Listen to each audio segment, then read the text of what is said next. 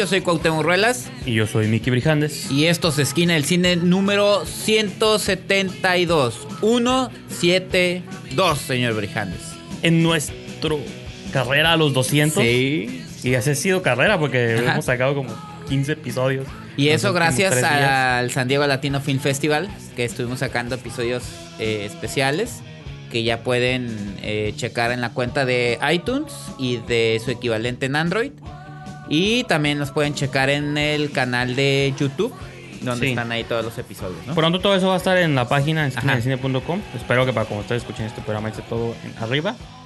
Este, pues sí, para no repetirnos aquí, pues ahí está un montón de programas. Son como 3, 4 especiales que hicimos desde Tiempo Compartido, México Bárbaro, Rebeldes de Altura. Eh, eh, Feliz Año Tijuana. Feliz Año Tijuana, Valentina. Tenemos un montón de películas y yo creo que uno de los highlights que fue el último día, a lo mejor si podíamos hablar un poquito de eso, de nuestras impresiones post entrevista con la gran Isa López, que no conocíamos, no, yo no conocía en persona ni tampoco la había visto en, en un evento. Y pues de hecho porque había, dice que habían pasado casi 7, 8 años desde que... De que no dirigía, sí. Bueno, eso y que no había traído una película a San Diego también pues ¿Cuál fue la última? ¿Casi Divas o la...? Eh, Casi Divas. Entonces, sí, pues sí dijo que eran siete años. O sea, ya como guionista, mucho... Bueno, vamos a poner en contexto. Eh, ese, ese programa que usted menciona, señor Brijandes, es precisamente un programa entero eh, de alrededor de... Pues es un programa de 50 minutos, Esquina de Cine, un episodio, con Isa López, con quien más que una entrevista, pues es una charla, ¿no? Porque eh, tiene mucho que contar, es una, es una, artista con muchas anécdotas. Y eh, su última película dirigida fue Casi Divas, hace alrededor de siete años. Y ella estuvo trabajando como guionista, ¿no? En 600 millas, en, en este... Bueno, este año también salió la de La boda de Valentina, pero son co-guionista de, de esa película, que también hablamos un poquito de eso en, el, en ese programa. Y este año eh, llegó al San Diego Latino Film Festival, específicamente con Vuelven. Vuelven es una película del 2017. Ella tiene una película ahorita en cartelera que es Todo Mal, que es una comedia de acción o thriller criminal con comedia. Y, pero la razón por la que estaba en San Diego era precisamente para presentar Vuelven o.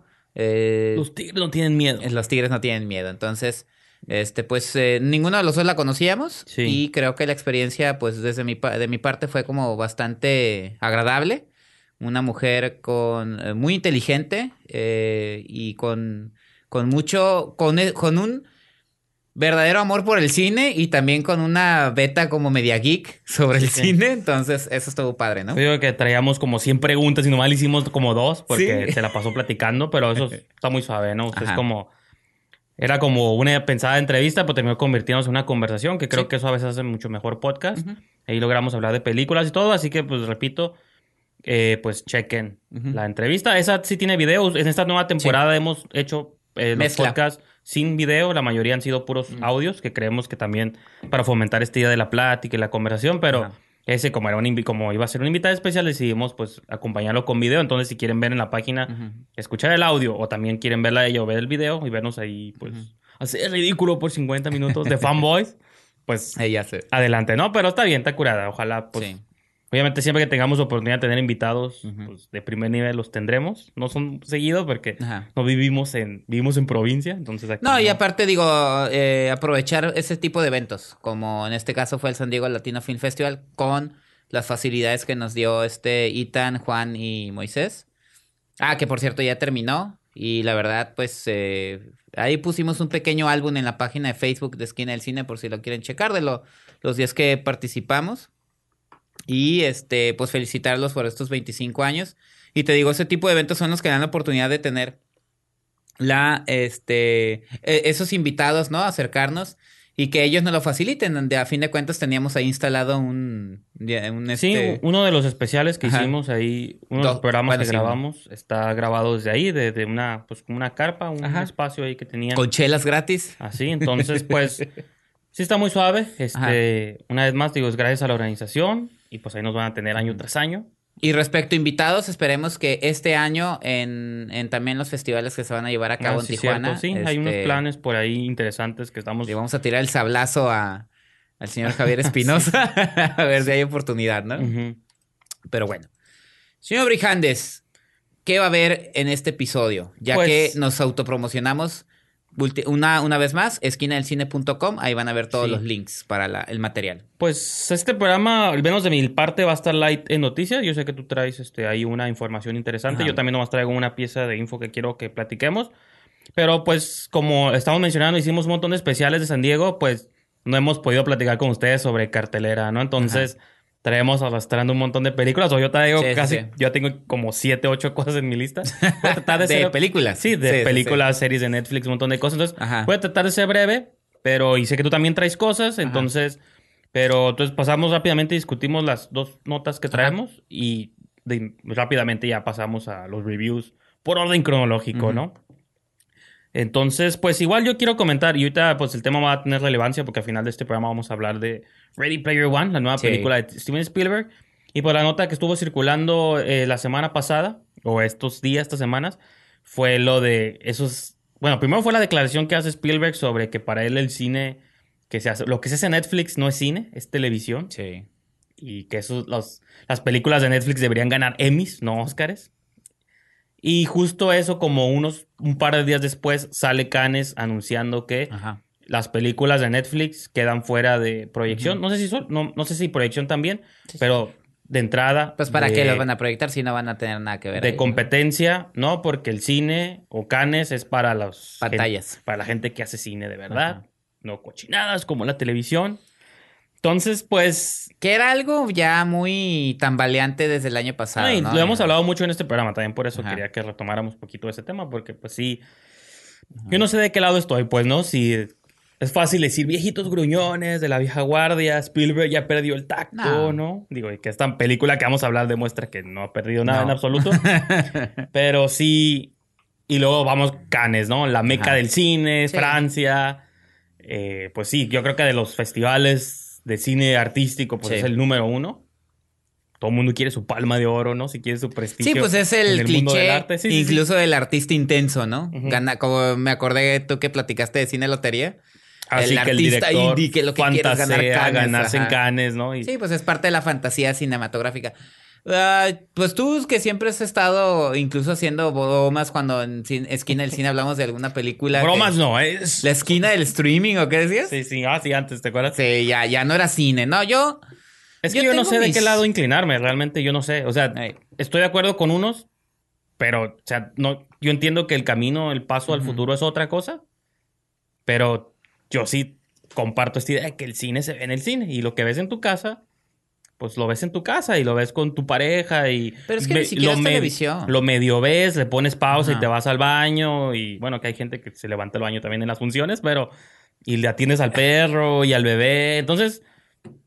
Pues no, así te vas a la cocina a preparar un sándwich o algo, entonces... Eso Pero no. no, dejan de ser películas. O sea, No, sí, pero- Es como cuando rentas una película, estás rentando una película, la estás viendo en tu casa, pero es una película. pero no es la misma experiencia. Ahí- aquí lo, a único que estamos hablando es una de la distribución, que hay película, que es siempre la diferenciación que estamos haciendo aquí en el programa de que, que es una película original producida, en este caso, que es Netflix realmente con el que está este conflicto, que es comprar los derechos de distribución de una película que se hizo para cine, incluso cintas que se han presentado en festivales de cine como Sundance, que este año no, tú dijiste que no, no adquirieron nada para distribuir, pero que ha No. estado en Sundance. Pero que Bajaron ha los estado- números. No, ajá, no sé si fueron ceros. complet-. Creo que sí fueron ceros. Pero en general bajaron los números de adquisiciones de varias compañías de streaming. Y ahora el caso de que se está dando con Paramount, de películas que sí están eh, eh, hechas para cine, pero que de algún otro modo la distribución la termina adquiriendo Netflix, como es el caso de, de Cloverfield Paradox o Aniquilación de Alex Garland, que esa película está hecha para cine. Entonces ahí, ahí que estamos viendo. Entonces ahí estamos viendo material hecho para cine. Sí, pero... Que fuera de las manos del cineasta se convierte en una distribución de Netflix. ¿Y qué pasa Eso con las es muy diferente a lo que produce Otras, Netflix. sí. Que incluso también tiene la calidad de una película. Siempre se hace esta típica broma de, ah, se parece película de televisión. Porque los estándares de calidad son... eh, el, el presupuesto es más limitado, eh, eh, los actores son, eh, es diferente, todo, incluso los directores, su tirada es diferente es para un mercado específico, no van a arriesgar nada, es una película hecha para televisión, para un horario de televisión, para una película de la media, del mediodía, de la medianoche. Muy diferente a lo que está bueno, produciendo Netflix. Desde ese punto de vista. Eso era en una era muy específica. Eso vino a cambiar. No, se siguen haciendo. No, no, sí se siguen haciendo. Hay canales, obviamente, de cable y televisión que siguen produciendo películas. Hallmark. Digo, Hallmark, está Lifetime y están otros. O sea, Sci-Fi Channel produce muchas cosas para su canal. Ajá. Que es ciencia ficción, pero son... Pero son películas específicas para ese canal, para un nicho. Sí. Pero lo que está proponiendo Netflix en sus producciones es para un público para mí más amplio. Tiene Star Power, tiene directores que incluso se han ido para allá, como el caso de Martin Scorsese, porque no han visto la manera de levantar sus proyectos en cine, porque pareciera que él mismo lo dice, nosotros ya no, ya no cabemos en este nuevo sistema. Algunos, ¿no? Eh, recuerdo el caso de John Waters en una entrevista que hicieron para Milenio, este, que dice que él dejó de hacer cine porque él ya la manera en la que se tiene que conseguir la lana y la pues producción ya está fuera de su. David Lynch también es otro director que ahorita tuvo suerte con Showtime, les pagó su bizarrada esa de 18 episodios. Pero Lynch es esos directores que fueron muy vocales en su momento y dijo: No, pues, ¿para qué hago cine si el cine ya no es el cine que yo conocía, no? Sí. Son, son los directores que se quedaron en una. Pues sí, los que avancen son los que evolucionan con los tiempos. Aquí yo creo que la discusión es más que nada. Si el, pues, o sea, de que sí son, el, sí, o sea, son construcciones, son películas, al fin y al cabo, pero yo sí soy defensor también este día de que el cine debe experimentarse muy, en un ámbito muy particular, que no, o sea, sí, lo puedes ver en tu casa, pero no se puede medir con la misma vara las dos cosas, porque son experiencias visualmente La experiencia, pero la calidad es la misma. Ah, no, sí, de hecho, digo, en esta... yo no dudo que la película que viene Martin Scorsese, me va a doler eso, porque no se la oportunidad de la película de Martin Scorsese en Netflix. La hubieran podido lanzar, porque también está este jueguito de que, ok, las lanzo en cine eh, de manera limitada para que después eh, yo la saco en Netflix y tenga esa oportunidad de, de, ser nominada. Pues eso se me hace también un poco limitante, pero también está el otro, el otro lado que en eso sí concuerdo contigo y concuerdo con los que han dicho a fin de cuentas. Canes es Canes y él, así como Netflix pone reglas para producir o distribuir, pues Canes también puede poner sus reglas para aceptar o no aceptar. Entonces, pues ahora sí que quién sabe a dónde va todo esto. A mí, a mí la verdad, después de ver a un Brad Pitt, a un Will Smith o a un este, Alex Garland en, Netflix o un Martin Scorsese en Netflix, la verdad, pues no se me hace eso de decir que se me hace de... A lo mejor critíquenme o no. Yo no soy tan purista, yo a fin de cuentas estoy viendo una buena historia que está hecha y, y grabada o filmada, como ustedes quieren decir, como cine, este, con una calidad totalmente distinta a lo que conocemos de peliculillas para tele, que sean relegadas a, no, ustedes no tienen cabida aquí, a nuestro club de, de intensos. Yo sí defiendo al club. Sí, está bien. Todos tienen... Tenemos... Una razón. Todos tienen razón. Mira, ahorita lo, lo, vamos a comentar al final del programa, la experiencia que vivimos ayer. Bueno, sí. Unas peripecias ahí. ya sé. Que entre buenas, malas, nos hacen enojar, nos hacen reír, pero son cosas que se dieron por esa necesidad de ver una movie en el cine. Es una experiencia que valoramos todos y eso está suave. De que, imagínate, si la película estuviera disponible en cine y en nuestra casa, diríamos, eh, pues mejor me voy a la casa y la veo en Netflix. Diríamos, no sería no lo mismo, pero bueno, no saben de qué estamos hablando. No, hay que avanzar con el programa porque tenemos mucho Nada más, acabas de decir algo como que me recordó hay gente que ya ha decidido por, por diferentes situaciones que ya no le gusta ir al cine. Ah, no, sí, por eso. Porque la experiencia de la que tú hablas, para hay personas a las que ya esa experiencia con gente comiendo con la boca abierta, llegando. Sí. Por eso, yo entiendo esa parte. celulares No, yo entiendo esa parte, también entiendo la parte de las personas que tienen familia y que es mucha lana que invertir y que prefieren no verla. O sea, entiendo que no, no vayan o eso, pero yo no estoy hablando Sí, el, o sea, el cine también es para el público masivo y cada quien lo va a experimentar como quiere. Pero cuando estamos hablando específicamente de nichos, de gente especializada en cine, de festivales de cine, de premios de cine, pues yo sí estoy, o sea, estoy de acuerdo en que ellos traten de defender la experiencia cinematográfica. Si Juan Pérez, que vive en esquina, no le gusta ir al cine porque hay muchos niños, mucho ruido y prefiere quedarse en casa y ver Netflix, Netflix en chill, pues está bien. O sea, es, una persona común que sabe, sabe cómo disfruta su cine. Pero él, no es, digo él no es encargado de un festival de renombre ni nada de eso. Yo no, yo no, para mí no hay barreras en el formato, simplemente para mí son, son películas y son buenas, se disfrutarán. No, sí, son malas. Yo no estoy negando esa parte tampoco. Al bote de la basura, como todas Yo no estar. estoy negando eso, pero sí. avaló la experiencia. Pero bueno, a ver. A Pedrinos, ya, avancemos. Pasa tu siguiente nota para entrar de lleno a este show. Cerramos con la una nota. Bueno, a mí me emociona mucho porque este se anunció, bueno, se lanzó el teaser de la adaptación de Diablo Guardián, la novela del escritor mexicano Javier Velasco, que en el 2003 ganara el premio Alfaguara y que es hasta el día de hoy una de las novelas más, eh, una de las novelas más populares, este, y, y que ahora Amazon Prime adapta para una serie de 10 capítulos. No sé si lo van a manejar de más de una temporada. Sí. Pues, pero la primera temporada va a ser 10 capítulos. Es como le vaya, ¿no? Sí, y me emocionan dos cosas. A mí me gusta la novela. Este, ya salieron detractores por ahí de que ah, no es su mejor novela. De todos salen haters siempre, ¿no? todo el montón de haters. A mí me gusta mucho. Creo que Javier Velasco es un estupendo escritor. Y la otra, eh, bueno, me emociona por eso. Dos, me emociona porque el equipo de guionistas, quienes, quienes están adaptando esta novela, está una, una, cineasta que es Catalina Aguilar Mastreta, que me encantan sus películas, me encantan su, su libro que sacó.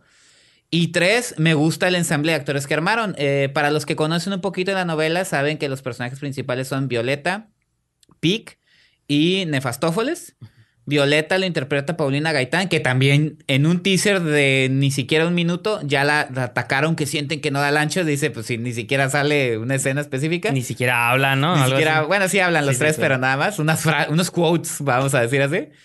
Este, Paulina Gaitán es una estupenda actriz. Eh, Adrián Ladrón interpreta a Pic. Adrián Ladrón lo vamos a ver próximamente en la película La Cuarta Compañía. Él es el protagonista. Y Nefastófoles es el buen Andrés Almeida, que tuvimos la oportunidad de ver en, el San Diego Latino Film Festival, que es uno de los protagonistas ah, de Tiempo Compartido. Sí, así es. Él es Nefastófoles. Y este, pues la verdad, en calidad pinta muy bien. Creo que los derechos, si no me equivoco, de la novela los tenía Televisa para hacerlos en Blim, pero afortunadamente los soltaron. Es la primera vez que Amazon produce para México, ¿verdad? Exactamente. Tocaste un punto muy importante. Es la primera serie mexicana eh, producida por Amazon. Entonces, eh, se estrena en mayo, eh, así que tienen la oportunidad de adquirir la aplicación de Amazon. La verdad no está... Y, leerse la novela, ¿no? Mejor que es fácil de conseguir. Más ah, sí, facilísimo. Es una novela súper popular. La pueden encontrar en cualquier librería. Este, yo estoy retomando la lectura, precisamente desde que, me, desde que vi el teaser me emocioné y estoy retomando la lectura, retomando algunas situaciones de los personajes.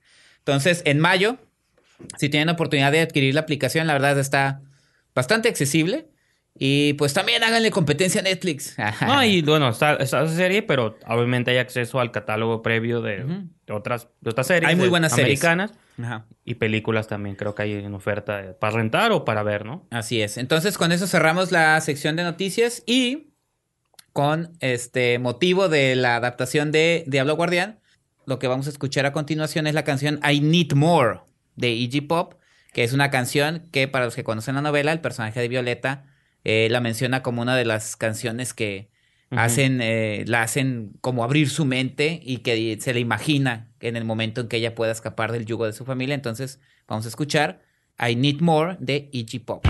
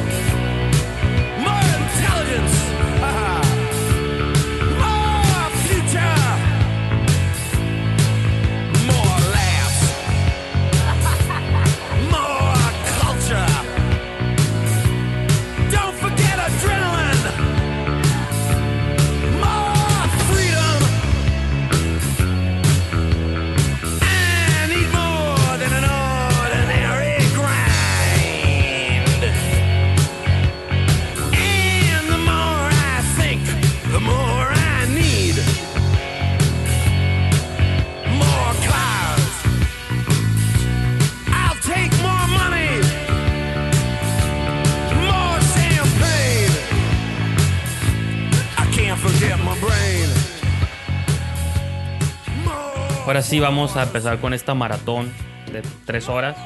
De reseñas. Exacto. Desde hace una semana tengo arrastrando aquí Tomb Raider.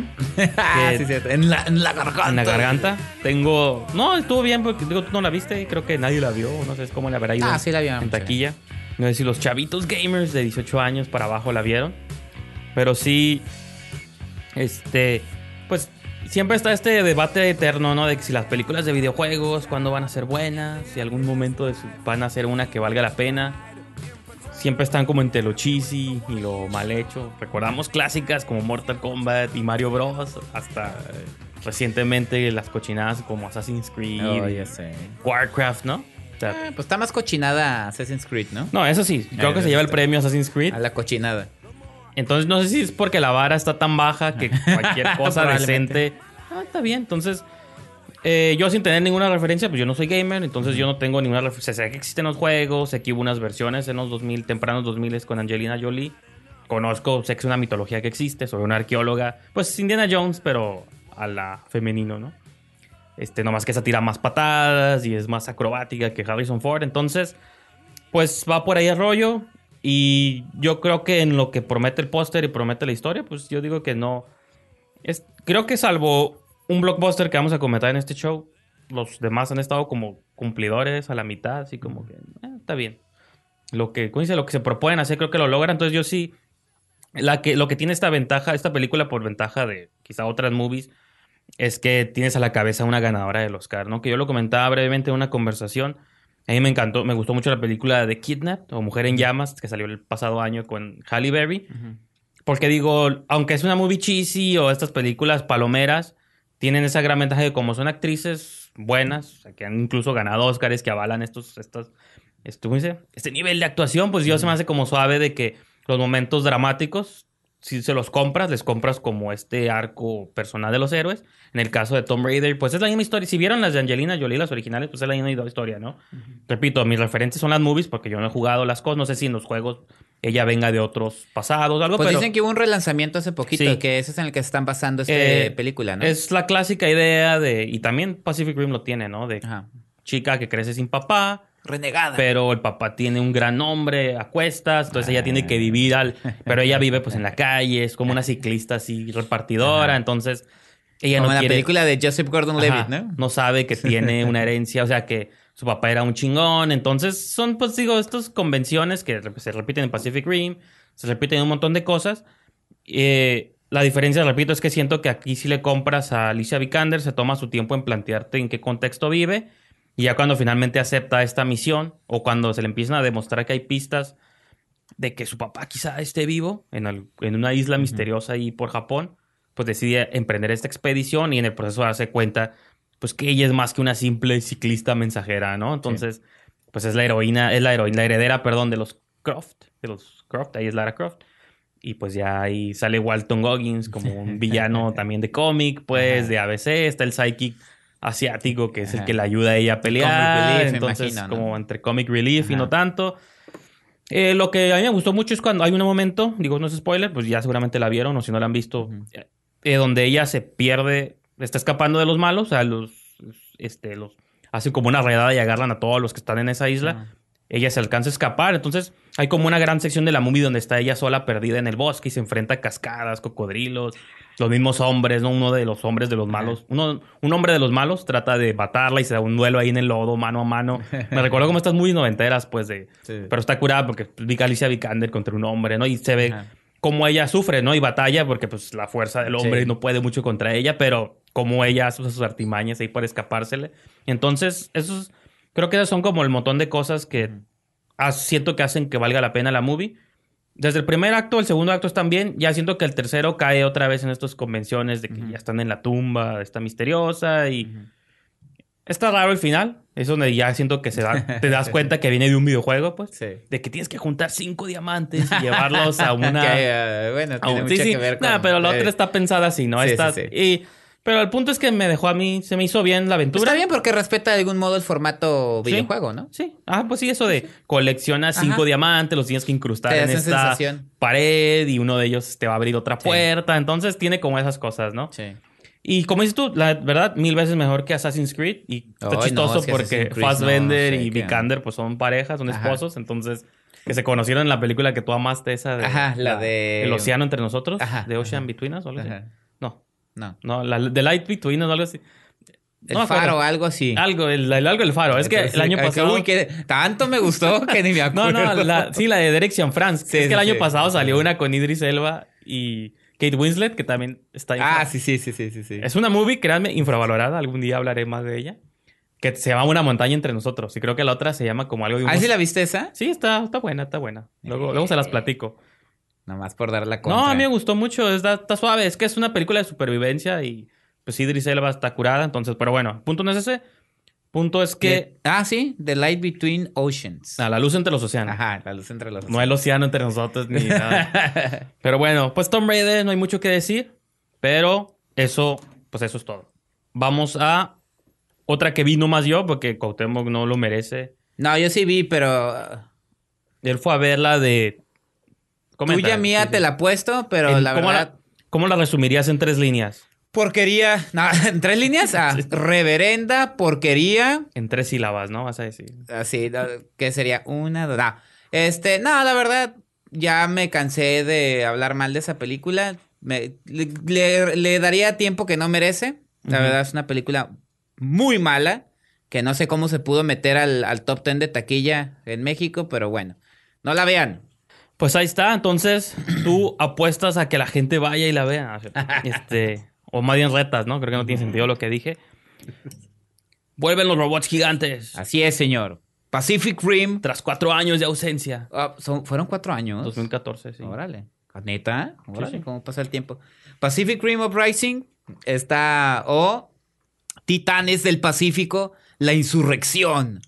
La segunda parte de la, aquella película que Guillermo del Toro nos entregara antes mucho antes de convertirse en el director ganador del Oscar hoy en día por Shape of Water. Bueno, Pacific Rim de qué va era un concepto bastante interesante de robots gigantes contra monstruos gigantes o y mechas. Sí, o sea, nunca fue como este argumento de que si era original o no, pues nunca lo fue desde pues se consideraba que sí, porque a fin de cuentas Guillermo del Toro tendrá 100% no, 50, o sea, sí, bueno, también el guion no era totalmente de él. No, pero digo, la idea específica de pues titanes que salen del Pacífico, está bien, pero ya es una, pero no está adaptado de ninguna, un concepto... ninguna serie, ningún cómic, ninguna novela, ningún programa. O sea, está. Por eso, esa idea específica era original, pero venía retomando esta cultura de los mechas japonesa y la cultura asiática que ya lo hemos visto. Y los Kyajus, monstruos gigantes como Godzilla. Entonces, pues era una mezcla de Massinger Z, y que ahorita este, como que está, volviendo. Gundam. está presente, ¿no? Ya sé. Están saliendo muchas animaciones de esas, pero aparte siento que otra vez, dando una movie que vamos a hablar al final del programa. Sí. el año pasado vimos King Kong y lo viene más. Sí, está otra vez esta idea de cosas gigantes peleando contra robots, ¿no? Ya sé. No, y entonces esta película, te digo, eh, para los que vieron Titanes del Pacífico, trataba precisamente de un, en un futuro indeterminado la humanidad ha sido atacada por monstruos gigantes que salen como de un portal en el fondo del, del océano. La brecha. Y que eh, los humanos para defenderse han creado los llamados Jiggers, que son robots gigantes eh, manejados por dos pilotos que se conectan como de manera, como con, su conciencia y sus sentimientos para hacerlo más eficiente. Y en la primera, pues ya vimos la batalla con estos monstruos, lograron cerrar la, brecha. Y 10 años después, eh, el mundo se está recuperando de poco a poco, ¿no? de la devastación. La guerra se ha ganado y ahí conocemos al personaje de Jake Pentecost, que es el hijo de Stacker, ¿cómo? Stacker Pentecost. Pentecost, que era Idris Elba en original. Idris Elba, que tuvo esta gran frase de hoy cierro el apocalipsis. Todo eso. Y ahorita es John Boyega, ¿no? Ahora John Boyega. Sí, queda, ¿no? Padre e hijo. sí, sí, sí. Y este, medio hermano, digo, hermano, perdón, medio hermano, no, hermano de Mako Mori, que es el personaje que sea Ringo Kikuchi. Entonces, resulta que eh, Jake Pentecost, pues, tal cual usted escribió Tomb Raider Jumbo llega, el personaje es un hombre joven renegado que trae a cuestas el nombre de su padre. El legado de su padre, ajá, y él tiene que ver si aceptarlo o no. ¿Y qué creen? Pues lo acepta. no, pues en este mundo, en este mundo devastado, este, incluso hay gente que hace robots y Sí, pues, pues está la chavita esa de, no me acuerdo el nombre de la actriz, pero Amara se llama el personaje. Me recordó a la última de Transformers, esa de Last Night, que es el protagonista y la niña y su que tiene su robotcito amistoso. Tiene dos. Acá es Scrapper. Tiene uno que es como una motito.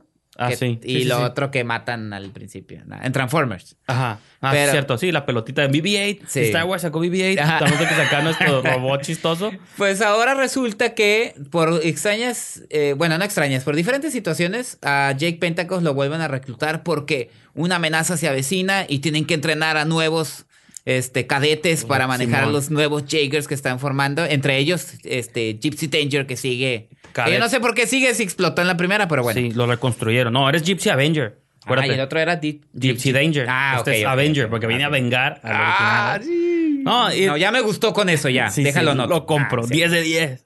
Ya. no, los dice, uh, el diseño, ay, no me acuerdo cómo se llama, el anaranjado. A mí me gustó mucho el diseño del mono. Que se parece a, los robots de Neon Genesis Evangelion. Entonces voy a buscar el... Y luego hay otro robot que es como un homenaje a, a Gundam de, este personaje también. Pero, pues, sus impresiones, señor Brijandes, ¿qué le pareció Pacific Rim? Pues... no, fíjate que es difícil de pronto hablar de esta. No sé si. digo que ya estamos contaminados de pronto del cine. Tanto cine tan igual. Mm. O sea, es que digo, cine de fórmula, lo hace bien.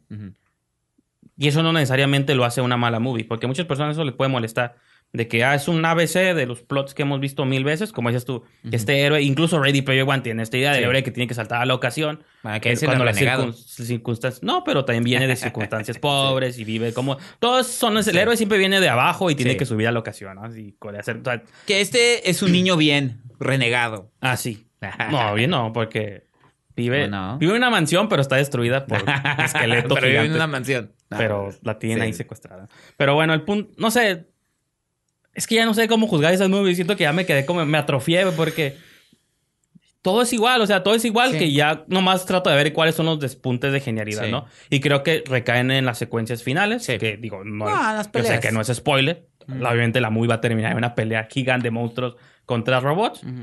Creo que yo tenía miedo que se pareciera demasiado a Transformers, esta acción incomprensible y, y, cosas volando. Ah, ya no dirige Guillermo el Toro, dirige, Steven, Knight.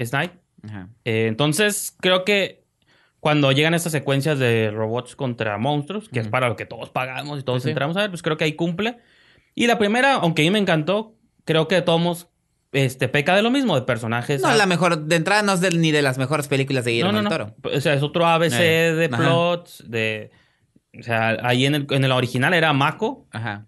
Y era su relación con su padre, cómo mantener este enlace suave. Y el Charlie Hunnam.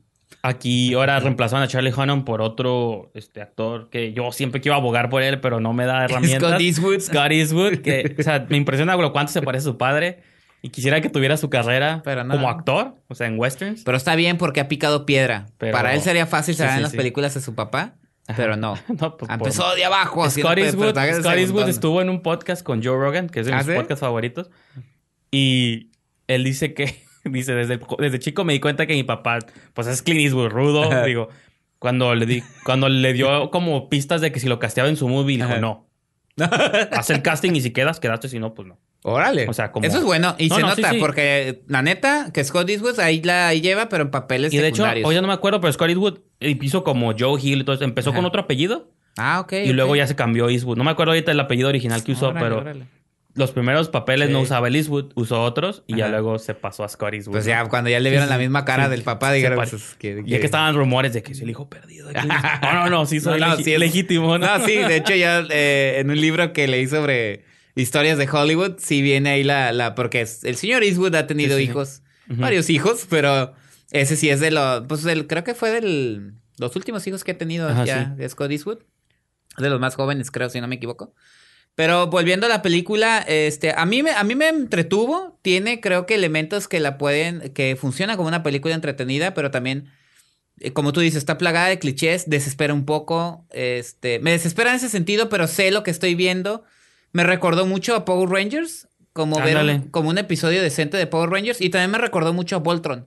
Mm. por los cadetes chicos. Ya es que en Voltron los cadetes son adolescentes o preadolescentes. Pero fíjate, este, no sé si tuviste la última de Power Rangers, la que salió el año, el año pasado, pero De hecho, la acabo de ver porque la ah, subieron a Amazon Prime. Es una, es una buena comparación, pero fíjate que aún así yo siento que los adolescentes de Power Rangers tienen un poquito más de... Les compré más de dónde venían, como sus pasados a mí me gusta más Pacific No, siento que los personajes de Pacific no tienen nada de profundidad. Bueno, o sea, no estoy diciendo que los de Power Rangers también sean originales. Son igual, la latina, lesbiana, que, nadie, que no la quieren sus papás. que es Becky G, la que canta. El adolescente que su mamá. El, o sea, el adolescente con este su mamá enferma, terminal, y tiene que conseguir dinero para pues Están trazados así con. Sí, te digo, están todos. Es que te digo, todo este cine es igual, ya es una más. Mi cabeza le empezó a doler ya.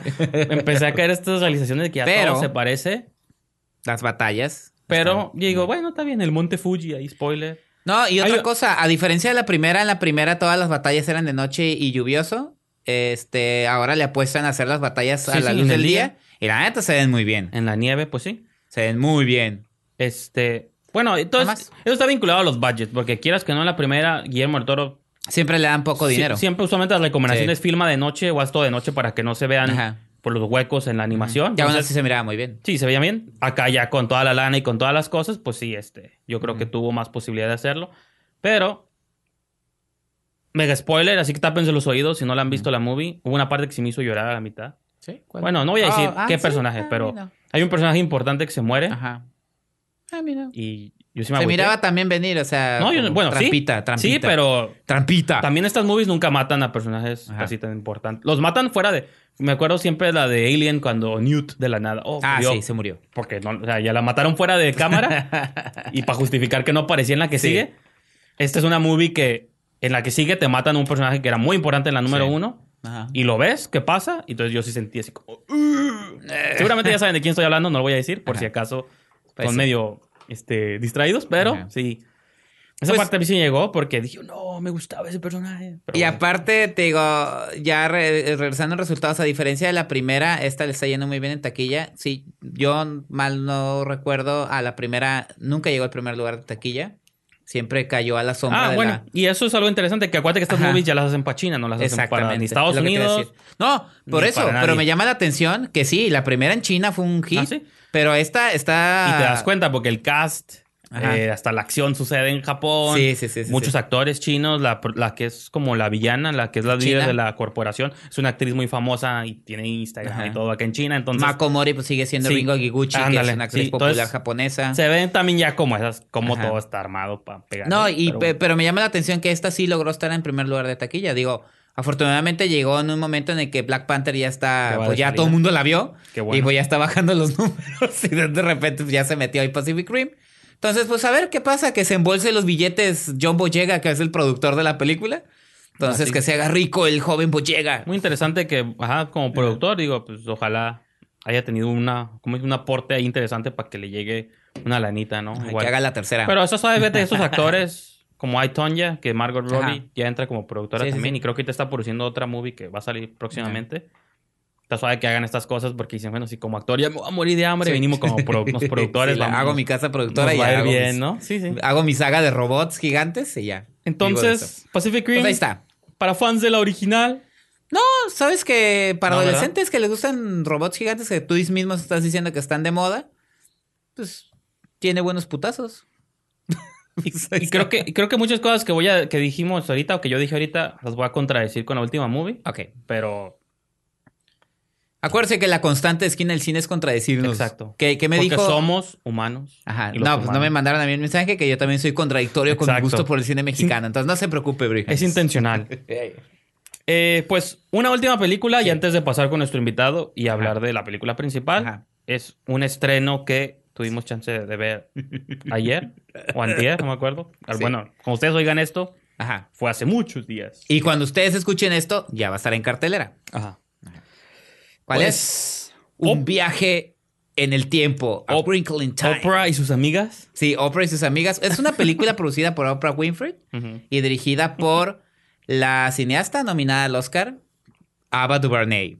Entonces, este, pues desde que vimos el... Está adaptado de una, si no me equivoco, de una novela y también por ahí eh, tengo entendido que existe un cómic de, de, esta historia.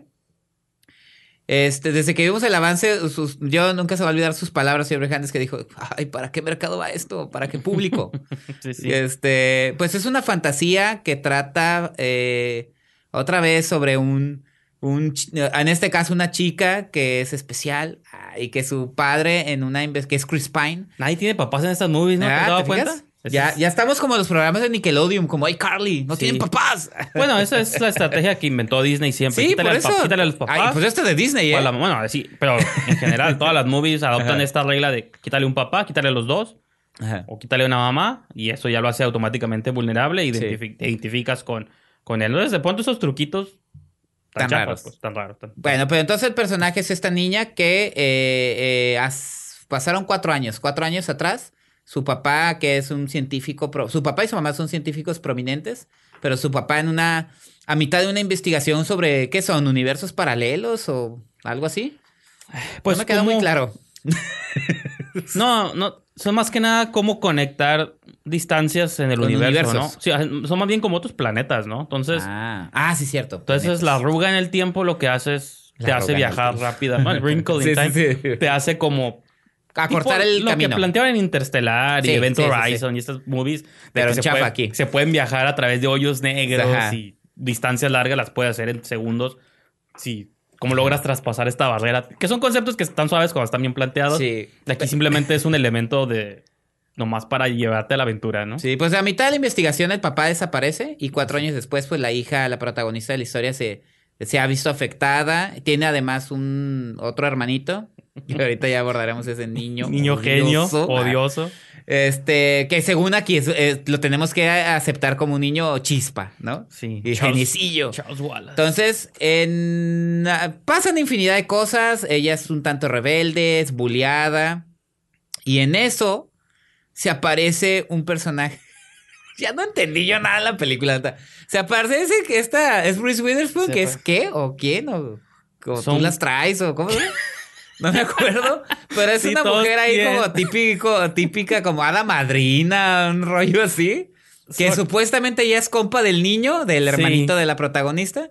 Y empiezan a decir que, oh, yo sé dónde está tu papá. Tu papá logró pasar la barrera de, pues, como de son, pasar. Son tres hadas, ¿no? Las señoras, dicen. Las señoras, las señoras. Reese Witherspoon, la otra es Mindy Kaling, que, que de Office, yo ahora recuerdo a esa actriz. Ajá, no, este pero aparte tiene ya su programa. Ah, sí, cierto, de Mindy Project. Y Oprah Winfrey es la madre, la madras, la principal. La madrota iba a la decir. la, la, madrona de las... No, no, no. De sus la mera mera. La pues. líder del... De, ¿no? de, ahí, de la casa. Entonces son las, estas tres señoras, hadas, madrinas, lo que sean. Y llevan a estos niños a una aventura a través del tiempo. Ah, hay otro niño que se junta con ellos que... Ah, sí. Que no sé por qué está ahí. Que, ajá. no tiene ninguna relevancia al plot de ese niño. Podías haber estado o no estado y no pasa nada.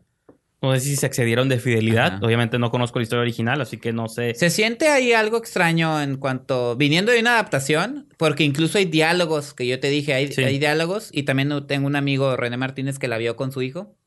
Dice, hay diálogos que que no, no van con el cine, o sea, con la narrativa cinematográfica se ven despegados, o sea, totalmente despegados del libro y pegados así en, en pantalla. La dinámica entre los personajes es súper extraña, o sea, pasan las cosas porque tienen que pasar, porque si no la historia no avanza. No, ajá, bueno. Aparecen personajes extraños, escenas. Bueno, que no, es que, ajá, por eso, para continuar, una vez que llegan a este otro planeta, que ya ni me acuerdo cómo se llama, pues ahí todo funciona muy distinto al mundo real. Entonces ahí las flores bailan, la este Reese Witherspoon se, convierte, se convierte en lechuga voladora, una como arúgula ahí, no sé qué sería muy extraña. Eh, Oprah Winfrey grabó, como dices tú, grabó todas sus escenas desde la cocina de su casa, entonces... Frío. La mirada perdida y, el green screen chafa atrás de ella. ¿Qué es, lo más chafa que se ve? Porque lo demás se ve relativamente Sale, saca la Fanakis, ahí como pues, un nombre de las cavernas, medio ambiguo, como, ¿cómo dice? Con gustos sexuales ambiguos. Pues siempre, ¿no? Él siempre ha sido un ah, personaje así. se repitiendo en sí mismo, pues. Aquí, sí. Es Galafanakis perdido, ¿no? Y Michael Peña. A Michael Peña con un bigote. de hipster. De hipster, ¿no? Y pues las cosas pasan y pasan. Mira, yo detecté dos cosas. De entrada, sí se siente. Eh, tiene un tono. Eh, es que. Está aburridísima la película, no tiene buen ritmo. Yo detecté cosas buenas y te lo mencioné. Hay dos o tres cosas que yo sí se los adjudico a Ava DuVernay, directora, porque lo, lo que he visto de ella. Sí. Pero todo lo demás es un desmadre que se le fue de las manos. Hasta, hasta el plot no sabes qué quiere contar. O sea, estás en esta búsqueda del papá, ¿no? El papá se perdió en otra dimensión. Está buscando a sí mismo. Vamos a buscarlo. Pero, ajá. Pero luego resulta que no es una búsqueda del padre, es una búsqueda de, la niña misma, ¿no? Ajá. Y, y sí creo que entendí qué es lo que quería hacer la movie, de que realmente todo esto es simbólico y todo está ocurriendo en la mente de ella o de las personas, ¿no? Te plantean esta idea de que... Estamos criticando la película, no la fuente original. La pero pueden decir que la fuente original Es que es diferente. Por eso yo te preguntaba si es libro, si es novela gráfica, si es cuento, porque entiendo cómo si tú estás leyendo algo pues los mensajes del libro, esos de tu autoestima y cosas así, pues tiene sentido que porque tú lo estás reflexionando conforme lo lees. La movie, como te está arrojando nomás los visuales locos, que yo creo que también tiene la fuente original, pues mm, hace que no tenga sentido y nomás sea una serie de imágenes disparatadas. O sea, ejemplo, ustedes saben que a mí me gustó mucho Valerian, que también es bastante loco en sus visuales, pero creo que el plot es fácil de seguir. Sigues a Valerian, Laurelín y es la odisea de ellos y allí descubriendo, peleando contra cosas, ¿no? Aquí yo no sé si es porque también es una historia muy para niños, donde yo realmente, pues. A lo mejor. No, o sea, pues no me habla ni a mí. Yo ya sé que soy perfecto y que mis defectos son parte de mí. ah, aquí también. Ah, bueno, sí. Pues digo, es que esas cosas yo ya las entendí hace mucho tiempo. y en la movie es sobre que tú tienes que explicarle a un niño. Ya sé vivir en paz conmigo mismo. ya sé vivir con todos, ¿no? Entonces. Pero entiendo que a un niño le tengas que explicar, mira, a lo mejor. las cosas que te digan en la escuela, que si te hacen bullying. O sea, tiene estos momentos como dramáticos interesantes. Tú lo sé si lo habías mencionado, pero... Sí, ah. hay, una parte, te digo, y eso sí, yo se lo adjudico a Ava DuVernay, cineasta, que es, es eh, esa parte como... como eh, esa sensibilidad que ella tiene. Hay una escena donde hablan de que si el mal invade la tierra, de qué manera lo va a afectar. Y pues no es como la destrucción de la tierra que puede ser típico, sino envidia, miedo, todo eso. Pero nada más es como una o dos escenas, todo lo demás. No, está la parte, bueno, este, pasa un poquito cerca del final donde te ponen también este, la, la que le hace bullying en la escuela, como tiene esta obsesión clásica, de, bueno, no clásica, que pasa muy seguido de las revistas y que, ¿por qué no se parece a las modelos? Pero pues es una niña como de 14 años y son preocupaciones que no tendría que tener ni ella ni nadie. O, pues, el maestro que es ese director de la escuela y le tiene envidia. entonces está suave como de que digas, ah, ok, realmente lo oscuro, porque realmente el duelo final es ni siquiera contra un ente, es con, bueno, sí es, pero no es, es casi contra ella misma, ¿no? Esa, esa premisa de acéptate y pues lo demás no importa, ¿no? Es, porque sí, la imagen de la, del ser maligno es como un pedo negro, ¿no? Ajá, sí, sí, un parallax. Sí, un parallax, un pedo ahí, o sea, un pedo gaseoso color negro. Con tentáculos. Ah, que, que de algún modo conecta con el niño que es el, el, genio que neta. Enfadoso. Dan ganas de, que, ya, niño, que te lleve el pedo negro, muere. Pinche niño enfadoso. Ya sé, y luego. eso es lo malo, de que yo siento que la movie no logró balancear las dos cosas. Lo, lo, interno, que según quiere contarte, ni los visuales extraños y locos que también quería contarte. Entonces, como que no supo por dónde irse, pero los de esos visuales locos me dieron esperanza porque sí. Ava DuVernay ahorita ya la contrató DC, que digo, contrata un director cada semana, ¿no? Sí, y también se acaban los proyectos y se acaban hacia la semana siguiente. Entonces me emociono hasta que se acabe, pero la agarró DC para dirigir New Gods, que es como esta serie espacial que tienen. Este. Que son como los héroes intergalácticos o de otras dimensiones de Marvel. Digo, de DC, perdón. Sí. Donde está Apocalipsis, Darkseid, perdón.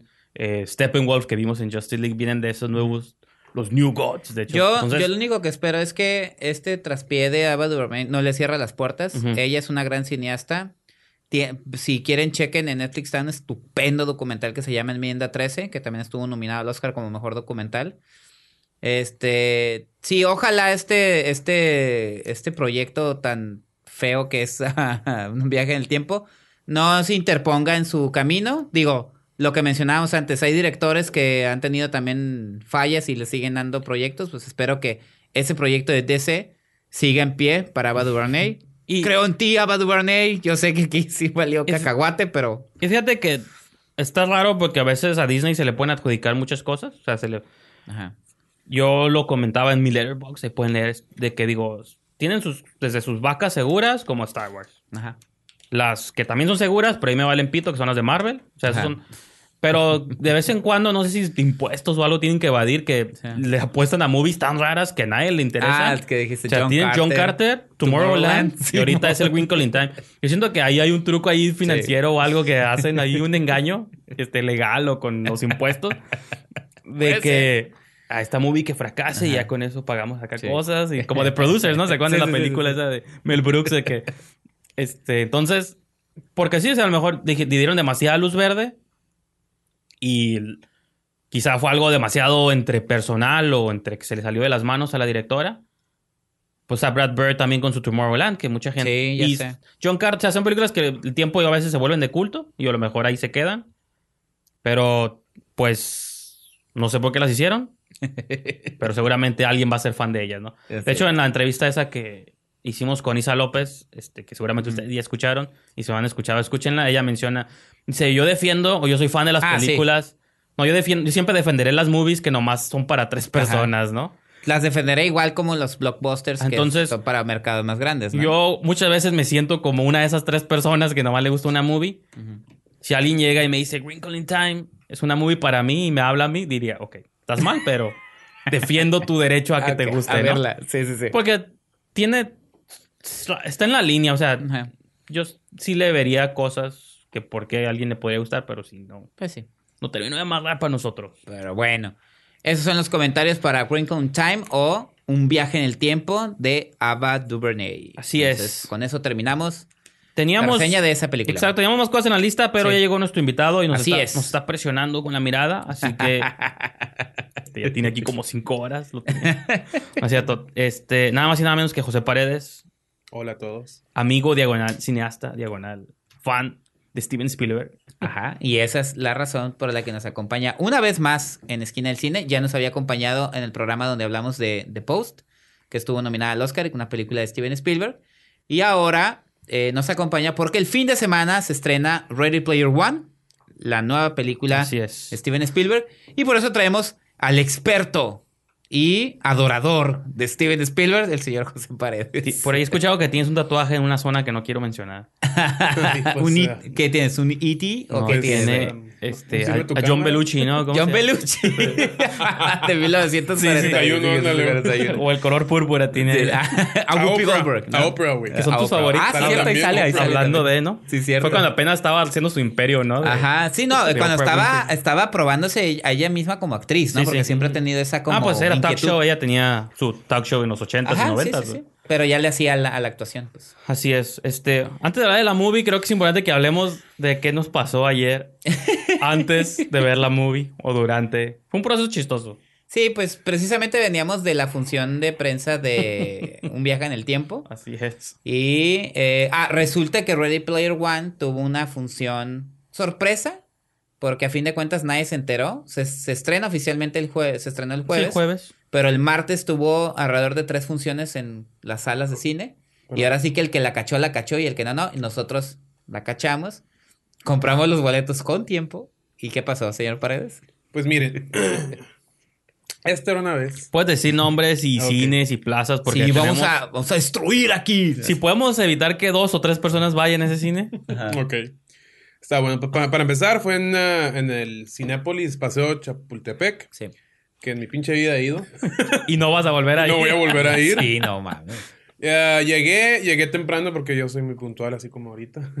este, y llegan estos dos conductores con cara de que. De arrogancia. De, recién, no, de recién violados por ver la de Wrinkle in Time. Todos de, de así. Este. Y ya estamos haciendo fila, teníamos los boletos, a lo lejos vimos a nuestro querido y estimado Javier Espinosa.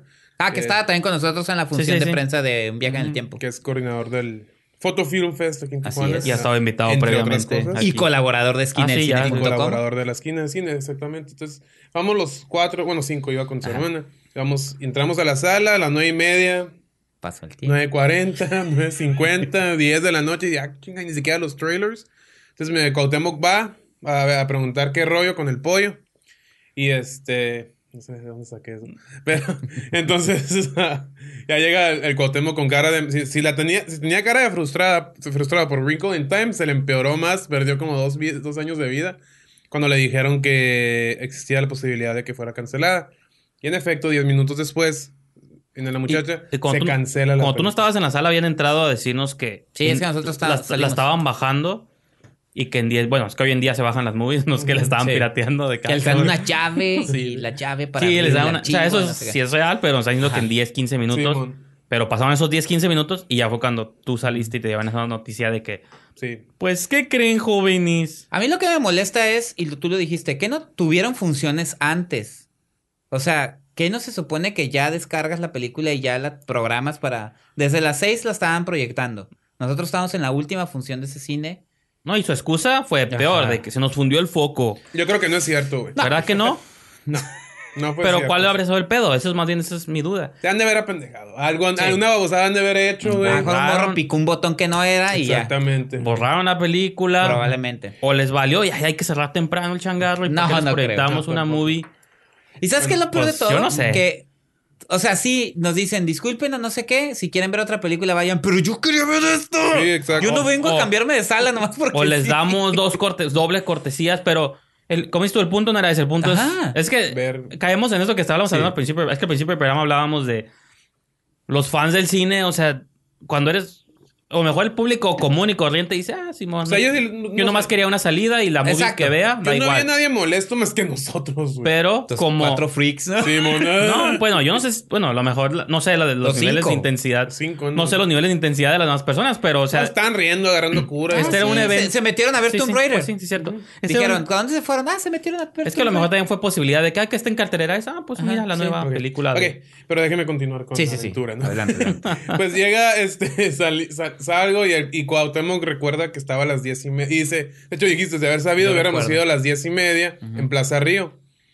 Entonces eran las diez, dieciséis, todavía me acuerdo, güey. Así. Estábamos en fila, queríamos que nos regresaran el dinero y la pensamos, vamos a Plaza Río, vamos a Plaza Río. Y pues vamos, Inges, unos Corriendo todos, literal. Y pues, de hecho lo publiqué en Facebook y lo vuelvo a mencionar.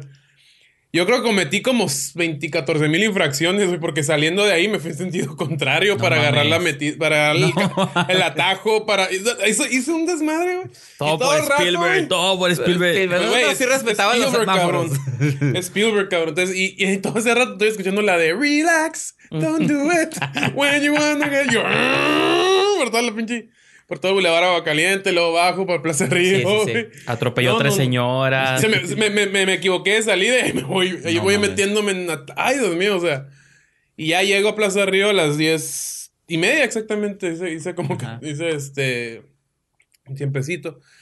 Y... Y pero en el junto transcurso... con... Llegaste junto con el jabo, ¿no? Exactamente. En, el- en el transcurso, en el camino, mientras andaba ahí, ahí este, pasándome entre los troques, ahí Cuauhtémoc me llama diciéndome que van a ir a Cine... o Miguel Hernández creo que me habló. Que a- van a ir a, a Pavilion. Cinemex, Pavilion. Ándale, pero Enfrente va, de Plaza Río. que ya va a estar empezada y yo así como que, oh, no, no, no, no. No, no, no, pero tomando en consideración que Cinemex, fíjate, tanto que nos quejamos y ahora nos favoreció que Cinemex tiene un horario de las películas, pero son como 20 minutos de avances. Sí, Entonces alcanzamos a entrar. Bueno, era un riesgo que no estaba dispuesto a tomar, menos sí, por sí. Spielberg, ¿no? Entonces Ajá. le dije, no, pues sabes que voy, si no están, pues no, no se armen, ¿no? Este, Sí. digo, No está- no, la, no la veo ni modo. no estaba hecha para mí. Y llegamos y le digo la cartelera y yo, y llegamos Javo y yo al mismo tiempo. Le digo, hey, cabrón, mira, se fundió el foco.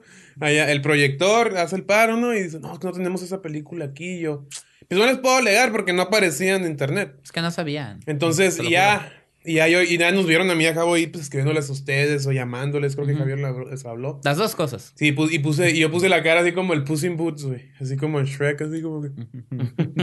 y ya después así como que ya me iba yendo y daba dos pasos y volteaba para atrás así, güey, daba dos pasos. Y eso, ¡hey! Y volteo, a ver, espérenme, creo que sí los podemos dejar entrar. Ok, y yo, "Oh, Javo, espérate, ven por acá. Ah, ya se habían rendido. Y así, ya, ya iban por las escaleras, ¿no? Y yo, ¡eh, cabrón, me toca! Y ya llegan y preguntan, ya, y vienen, ¡hey, pásenle, pueden pasarle! Uy, pues vamos corriendo y llegamos, la sala estaba casi vacía, güey. Es que nadie sabía, no me creen, pero nadie sabía. Y pues agarramos lugares perfectos y. Ajá. Y Como- Starway. Pues entonces cuéntanos qué pasó en los primeros 15 minutos. Pues sí, nosotros llegamos ya. Ah, fueron tenía- 10 minutos. Tenía como 10, 15 la película. Ya estaba la carrera. Pero bueno, si quieren ponemos un poquito... La ventaja que tú tenías, pues que tú ya habías leído la novela, entonces más o menos ahí me ayudaste Sí. a entender la- Sí, el lo que- prólogo. Pero bueno, ok. Esa fue la aventura. Esa previa, fue la ¿no? aventura. Pero ahora ya hablemos de qué es lo que de pasó. que- en o sea, la película en sí, Ready Player One, era una película muy esperada, muy comentada por varias razones. Número uno, es una novela de Ernest Klein del mismo nombre, Ready Player One, que en 2011 se hizo como la Biblia Geek. De, de la, eh, sí, la Biblia Geek, o sea, un- es una oda a la cultura pop, es una aventura este, con referencias pero a montones de toda la cultura a partir de los 80, cine, música, videojuegos, televisión. Ahora sí que el autor es casi como el personaje de Holiday, ¿no? De que sí, de, hecho, sí. de hecho sí. es como su alter ego. Entonces, Ernest Klein publica esa novela, se hace muy popular, se hace un bestseller. Este, y posteriormente, la otra razón por la que era muy esperada es que Steven Spielberg la iba a adaptar. Y era como el retorno. Eh, iba a ser, o sea, todos esperábamos que fuera el retorno triunfal de Steven Spielberg así en espectáculo, porque ya venía de The Post, de. Bridge of Spies. Ajá, Bridge of Spies, nominadas al Oscar, su, su faceta seria. Y Ready Player One también, y lo menciona la crítica Pro Nemiroff, pues mucho de lo que Ernest Klein plasma en su novela. Lo inventó Spielberg. Es porque es por Spielberg, pues. Entonces, como quien, quien tenía que dirigir, prácticamente cayó como anillo al dedo. Y ese era como el reto de, bueno, no necesariamente lo inventó él, pero él fue de los principales juntos. pues es el, él es el papá de los blockbusters. Sí, sí. Del, de Hollywood también. del blockbuster sí, pero me refiero que junto con un George Lucas y estos personajes que crearon como todo lo que sería la imagen o la cultura pop Ajá. Pues él está ahí entre los primeros tres, ¿no? Seguramente. Entonces sí, eso era como lo interesante de cómo, cómo se cierra el ciclo, ¿no? De que el director que inspiró al escritor, ahora su película cuando se basa al cine es dirigida por el director. Bueno, no, no, porque es que también produjo un montón de películas que marcaron los. Sí, pues Back to the Future. Desde Gremlins, Back to the Future. No solo como director, digo, más bien como productor. Como productor. Toda esta pop culture que él forjó en los ochentas. Y cosas aledañas que salieron de Goonies, que salieron a partir de lo que él creó, pues sí. Estaba interesante todo esto, ¿no? Ahora, nada más para poner un poquito en contexto y ya irnos con las impresiones de la película. Yo algo que siempre he mencionado aquí en el programa es que a veces la gente viene de una novela y la gente a veces siempre hay esta siempre esta discusión de que si se apegó al libro o no se apegó y yo siempre he dicho que la versión cinematográfica es una adaptación y como adaptación se tiene que tomar ciertas libertades. Mientras más libertades tú te tomes para poderlo adaptar al lenguaje cinematográfico que es totalmente distinto al lenguaje literario, mejor va a salir tu película. Entonces, ¿a qué voy con esto? Y te lo mencioné cuando estaba viendo la película. De entrada, hay cambios muy significativos en la versión cinematográfica, empezando por el juego. La carrera inicial es eh, una adaptación que hace. No, no existe, ¿no? no existe. La carrera no existe. Este. Sí existe eh, el encontrar las llaves, pero nomás voy a mencionar eso. Y a la mitad toma un rumbo totalmente distinto a la película y para mí Está bien, eso es el ejemplo, el claro ejemplo de cómo adaptar una, una obra literaria. Pero no eres de los que dicen, destruyeron mi... No, yo te dije de broma, se cagaron en mis personajes. Nah, no es cierto.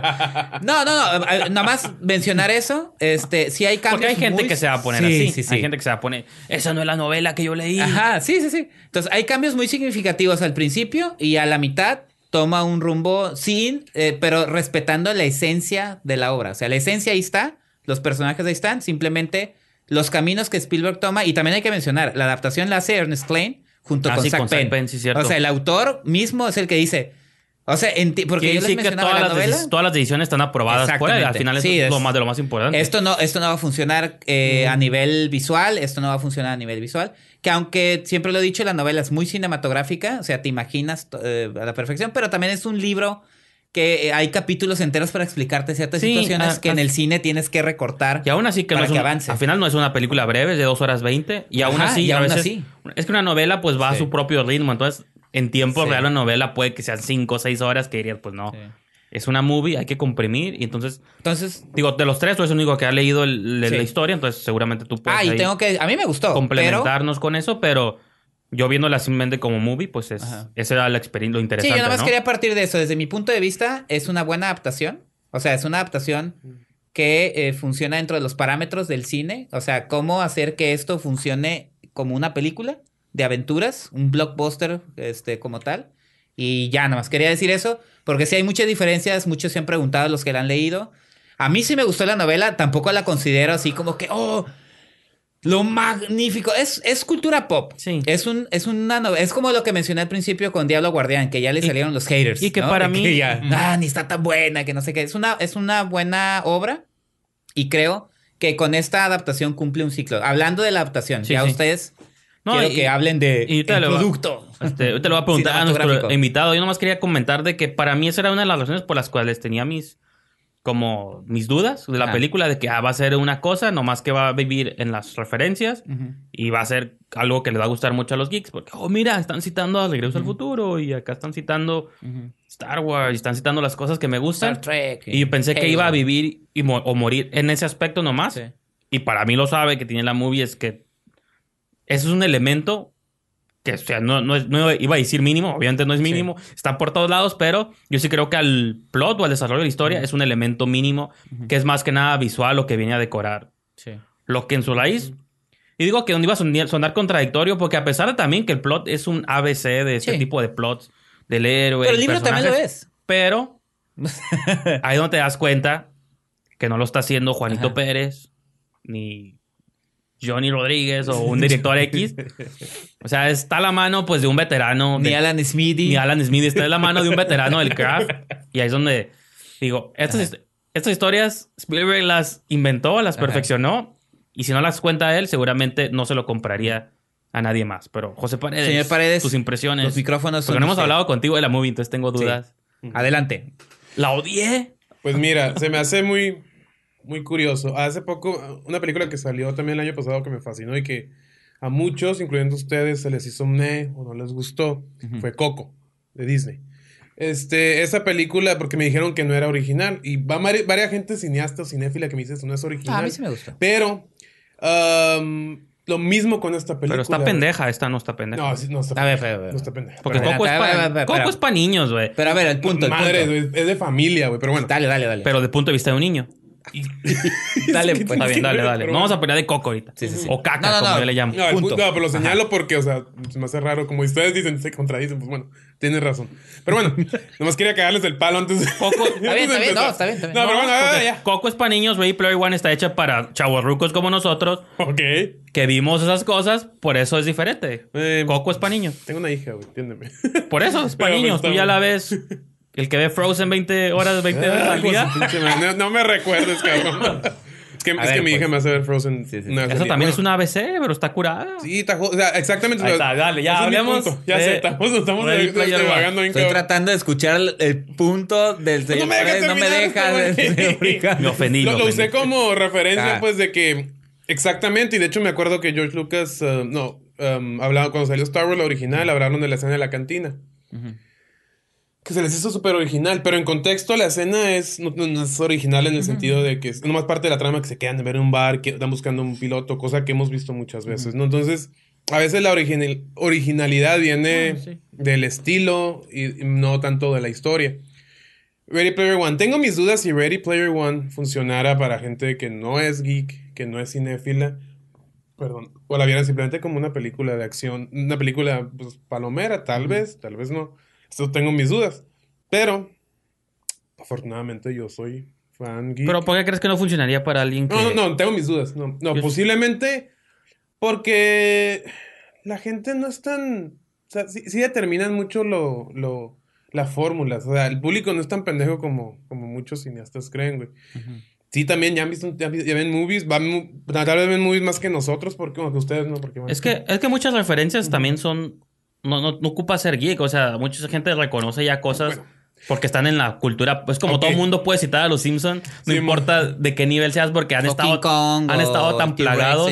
no, eso, sí. Han estado tan en la cultura pop que digo, los Simpsons que todo el mundo mínimo se acuerda de un episodio de algo que vio. Pero les, voy a decir una escena clave, la, la escena de Shining.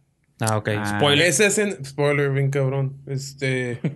too late, ¿no? no, está bien, está bien. Ah, yo, voy a hablar de eso de todas maneras, pero. A ver, esa, esa escena, o sea. No sé, o sea. ¿Esa escena sí puede funcionar? Pero, eh, o sea, funciona en el contexto de lo que está pasando. No, digo que no. no para el público también. No, mira, tienes razón. Pero, pero te voy a decir algo. Yo cuando la fui a ver, pero la fui a ver, el público que estaba ahí también por lo visto era como nosotros, güey. Freaks. O sea, salía tantito, o sea, vieron la, se ve la escena, se ve la locación del, de la sí, sala, el hotel, Yo también me cagué, güey. Sí, y todos, ay, güey, Y luego le aparecen la, sí, eso es un buen punto. Las, niñas. ¡Ay, mamá! El elevador. Fíjate que es, es un buen punto porque si yo no supiera también cosas, o sea, siempre está este debate también entre Spielberg y Kubrick, pero yo lo sentí emocional porque sentí hasta que era como un homenaje a su amigo. Era un homenaje, era homenaje. Y eso, porque tú me dices más que no eso nos viene en el libro, entonces con más razón yo lo, sé. El Resplandor es onda de Spielberg. Con eso bueno, de Ernest Klein, Zach Penn y No, sí, yo sé, pero... De los tres. Fíjate que yo tuve como una reacción como, o sea, curada, como fan de la movie, pero un poco emocional porque igual, ah, qué curada que Spielberg homenajeando a... porque mucha gente cree que eran peleados, pero no, tenían como esta relación... O sea, es muy sabida esta anécdota que parece. No, la gente los quiere enemistar porque eran muy diferentes. es intenso y Spielberg es blockbuster. Pero más cuando Spielberg hizo ella. Pero eso era lo que se admiraban, de que tú haces movies que yo nunca podría. Ajá, exactamente. Y viceversa, ¿no? Y viceversa. Eran estilos muy distintos. Entonces, creo que en ese sentido, sí estoy de acuerdo con Paredes de que si yo no supiera esas cosas, y que creo que es la minoría, es muy poquita gente que tendría esta info previa de. O sea, como ese homenaje a Kubrick a mí se me hizo muy curada porque digo, me llevó más por un lado emocional y aparte por el que, ah, qué curada que metió los personajes en el Shiny, ¿no? No, y, y, ahorita como mencionas eso, precisamente eso es una escena que tú escuchaste que a algunos no les gustó, que les ah, bueno, sorpresa. Es que, es que aparte, no aparece en el libro y, lo, y mucha gente lo puede tomar como... Yo estaba escuchando comentarios... ¿por qué, ponen eso? Yo estaba escuchando comentarios de que blasfemia, cómo usas a Kubrick es lo que me imaginé. movie comercial. A mí se me hizo bien. y metes zombies y metes los personajes de la convención embrujada y dices, bueno, pues es que no era, pues era nomás un guiño rápido y se acabó. Pues. sí, sí, exacto, era este, o sea, y, es una película, o sea, están hablando de película, es una, es una película sobre cultura pop. Ah, cultura pop, pues este. Y no le queda el perfecto, pero sí, o sea, me refiero de que yo estaba así como que, ¡damn! estaba. Yo estaba no, volviendo tú loco, dijiste, se ve bien chingón eso, dijiste. No, pues es que, es cuando está el, Yo me emocioné cuando llega a las puertas del elevador, dije, ya sé qué va a pasar ahorita. Sí, a huevo, a huevo. Pero...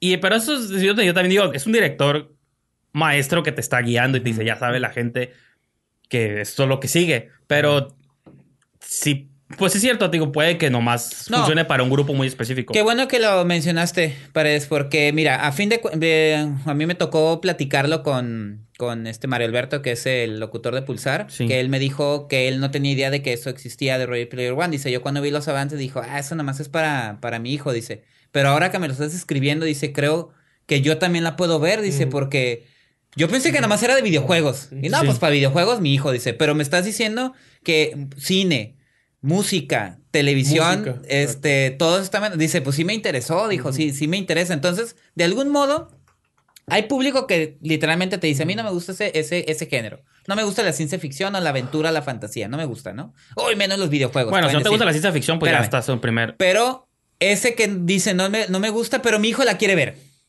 Y ahí van con el hijo y te apuesto que así como me lo comentó Mario Alberto, se van a interesar por la película y va a crecer el, este, el alcance, porque a fin de cuentas eso es lo que pretende la película. Eh, probablemente el libro, te digo, si es como una Biblia geek, es para, para, para uh, geeks de la cultura pop, pero creo que es donde la película le da el plus a la obra mm. al llegar a un mercado más grande. Creo que sí tiene todo todo eso que, que, que, te, que te puede hacer un guiño, que te puede decir, ah, eso lo vi, eso lo vi. Es hasta como un juego de ir descubriendo. Tú y yo íbamos descubriendo. No, sé, yo digo, y toda la gente del público estaba. Yo vi a Robocop, que creo que no lo vieron ustedes. Yo no lo vi. Yo vi a los Gremlins. Porque, porque creo que no habían llegado. No, no, no, se, ocupas estar así, güey. Se ve rápido. Digo, ese tipo de movies que va a tener que ver en DVD en pausa. Sí. Y estarle dando cuadro por cuadro. Yo vi a los Battletoads él vio a Gremlins. Yo no vi a los Gremlins. Ah, sí estaban los Gremlins allá abajo. no manches, güey. Pero o sea, eso es, eso creo que es, pero yo creo que eso es lo más superficial de la movie, todos los guiños. Yo sí creo que como historia. Sí, no. Fíjate que yo, donde, por eso decía que me iba a contradecir, porque es una movie que me molesta que vivamos en estos tiempos donde esto ya no es novedoso ni sorpresivo. O sea, pues, pues, en un mes vamos a ver Avengers Infinity War y todo el mundo se va a cagar con esa película. Porque ya están los efectos visuales tan plasmados en, en todas las películas. O sea, todas las películas como que sobreutilizan los efectos que yo siento que esta es una de esas películas que trasciende, pues, eh, me recordó a mí mucho Avatar, lo que yo sentí cuando estaba viendo Avatar, que estaba viendo algo visualmente impresionante. Ah, sí. Digo, esta movie Porque está suave, está suave, bueno, aparte, pero digo, está visualmente suave, el mundo que creó, todo está suave. Lástima que se va a perder en este mar de estrenos y la próxima semana va a salir otra cosa y que le va a quitar la atención. no tiene competencia. No, pero luego, digo... Wrinkle in Time. Ahí viene Deadpool, viene Deadpool, viene Infinity War, vienen otras cosas.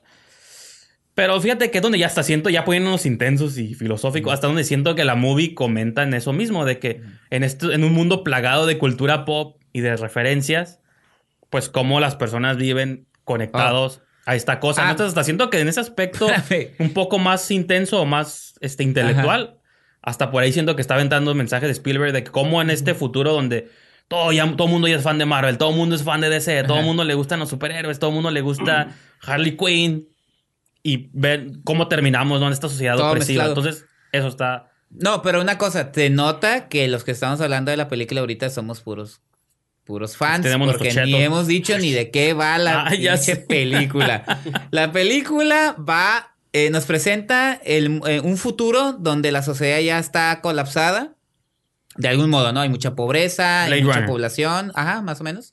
Y en este mundo en el que la sociedad cada vez está más triste, Holiday, que es el personaje que interpreta Mark Rylance, que es como un este genio de los de la tecnología, crea eh, este mundo virtual que es Oasis, que es el internet con videojuegos mezclado, perdón. Este, todo junto, todos eh, puede ser un avatar y, y, ser lo que no eres en el mundo real, serlo en este videojuego. La cosa es que Halliday muere y su última, como su última, no chiste, sino como su última as bajo la manga es hacer a todos los, los que eh, pertenecen a Oasis eh, concursar por tres llaves. Easter eggs, como les dicen, o huevos de Pascua. Bueno, es para encontrar más bien un huevo. Para encontrarlo. Ah, sí, cierto, perdón. Tres llaves para encontrar el huevo de Pascua. Y ese será el dueño de Oasis. Esto es una carrera contra el tiempo porque ahí la empresa que tiene el, villano que es Sorrento, que es una, una super empresa, una corporación malévola. Ben Mendelssohn, que es el que se, ah, Ben Mendelssohn, que se quiere apoderar de Oasis y privatizarlo, ¿no? Entonces es esa... En ese, en ese mundo conocemos a Percival, que es el, el protagonista, a este Artemis, H o H, y este, que son los personajes que de algún modo se van a aliar para encontrar esta. Es el clan, ¿no? es el clan. De Percival. Y eh, ahí entran todo lo que está usted diciendo, Brijandes, ah, todo lo que está diciendo el señor Paredes, esa amalgama de cosas. Este Oasis es como el internet de Futurama, pues, ¿no? o el, bueno, el internet de ahorita. Ah, totalmente. En sus primeros pasos.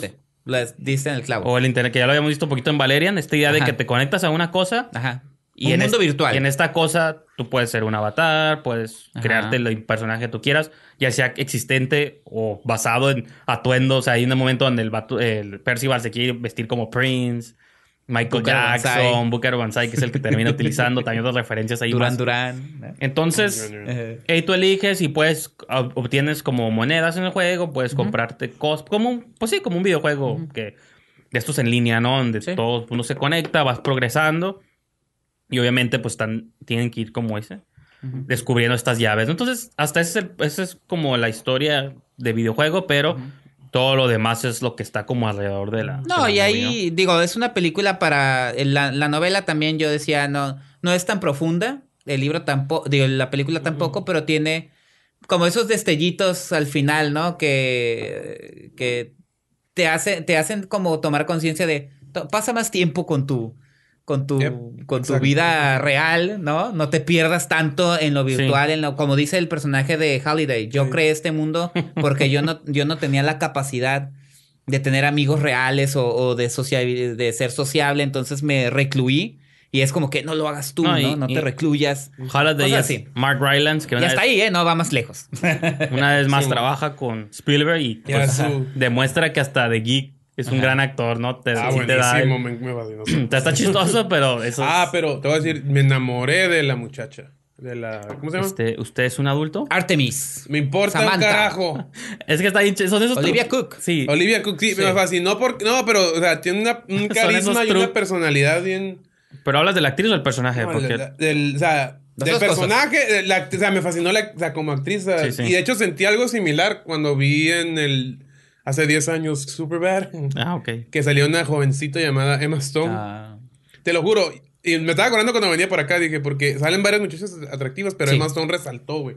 Para mí cuando vi esa película. Igual en esta, güey. Tiene una personalidad muy, este... No, se me hace muy chistoso que según es fea nomás porque tiene una manchita en el ojo. Casi está, hermosa, pues, como si Gal Gadot tuviera... Sí, la marca de nacimiento. trucos chafas ahí de película. Sí, eh, pero déjame decirte, pinches mujeres, güey, suelen ser un poco... lo que sí, digo, eh, en cuanto a la descripción de los personajes del libro a la película, creo que están muy bien e incluso le dan un plus. Te mencionaba que el villano que es Sorrento, que interpreta Ben Mendelssohn, en el libro para mí me parece como, como muy, muy malo, malo, caricaturesco. Y aquí creo que tanto el trabajo que hacen de adaptar la dirección de Spielberg y, el, y la actuación de Ben Mendelsohn, como que le dan incluso un toque cómico. Que decíamos, como estos villanos que sea Gary Oldman con Lupe Son, ¿no? Como del quinto elemento, que son malos, pero torpes también, pero no quieren que se vea que son torpes, pues son más malos. No, y está curada que el actor te da, porque lo hemos visto en otros proyectos, como... Bueno, yo lo vi en la de Darkest Hour. ¿Y cómo se llamaba la serie esta que hacía? Ah, la de este, Bloodline. Bloodline, está muy buena esa. O sea, donde es un actor que te puede dar tanto esos tonos como tiene rangos. raros. Hasta digo no ocupo decirlo yo obviamente es un gran actor no este en Star Wars también salía de en Dark Knight Rises sale ah, sí, cierto. ah sí cierto. Tiene un gran agente Felicidades a la gente, le ha dado muy buenos trabajos. Sale por ahí también este. ¿Cómo se llama? Sean. Ay, no, The Sean of the Dead. Se me fue Simon Pegg. Ah, Simon Pegg. Un papel ahí menor, pero curada. Sí, fíjate, esos son los, esos son los, eh, los riesgos que puede tomar la, en, la, en el libro. Digo, en la película.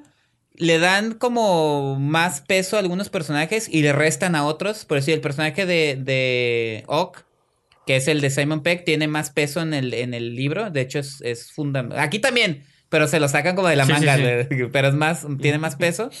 Eh, iRock, que es un villano que tiene un cuerpo como de calavera, que está muy loco el diseño. En el libro es como un villanillo pedorro ahí, y aquí ya le dan como hasta amigo de Sorrento y no sé qué. Sí, sí. Entonces son como. No, hasta la avatar de Sorrento está curada, ¿no? Ajá, así es. Ese sí lo describen así en el libro, ¿eh? Es una versión de. No, pues es él, pero mamado, así, mm, todo. pues sí, como. yo lo vi tipo, tipo como Superman. Ajá, sí, sí, sí. Es que es como ejecutivo malo, fuerte, no sé. Caricaturesco. Pues. Está curada. Y este, nada más yo sí diría, para los que son fans de la novela, a lo mejor sí les puede afectar un poquito que se claven mucho. Lo que puede pasar para, para los fans, de Kubrick también, de que se sí, Para los fans puede ser que la película se sienta que avanza muy rápido. Mm. en comparación, pero así regularmente pasa. Este, y yo sí lo mencioné, y no es así de que, oh, voy a ponerme piqui. Sí sentí ciertas trampas en el guion para que la historia avance, pero yo le decía a Mickey que el libro también los tiene. Entonces, creo que se quedan como en ese aspecto narrativo, como que cometen los mismos errores y entre comillas, o sea, atajos narrativos que pueden a lo mejor a algunos medio chocarles de que, ay, esto pasó muy rápido, ¿por qué pasó esto? Ay, qué casualidad. Pero creo que son eh, defectos que no, no empañan el, gran trabajo que hace la película. Y sí lo voy a decir, lo dijimos, ¿no? O sea, a fin de cuentas, Steven Spielberg fue el papá, uno de los papás del blockbuster.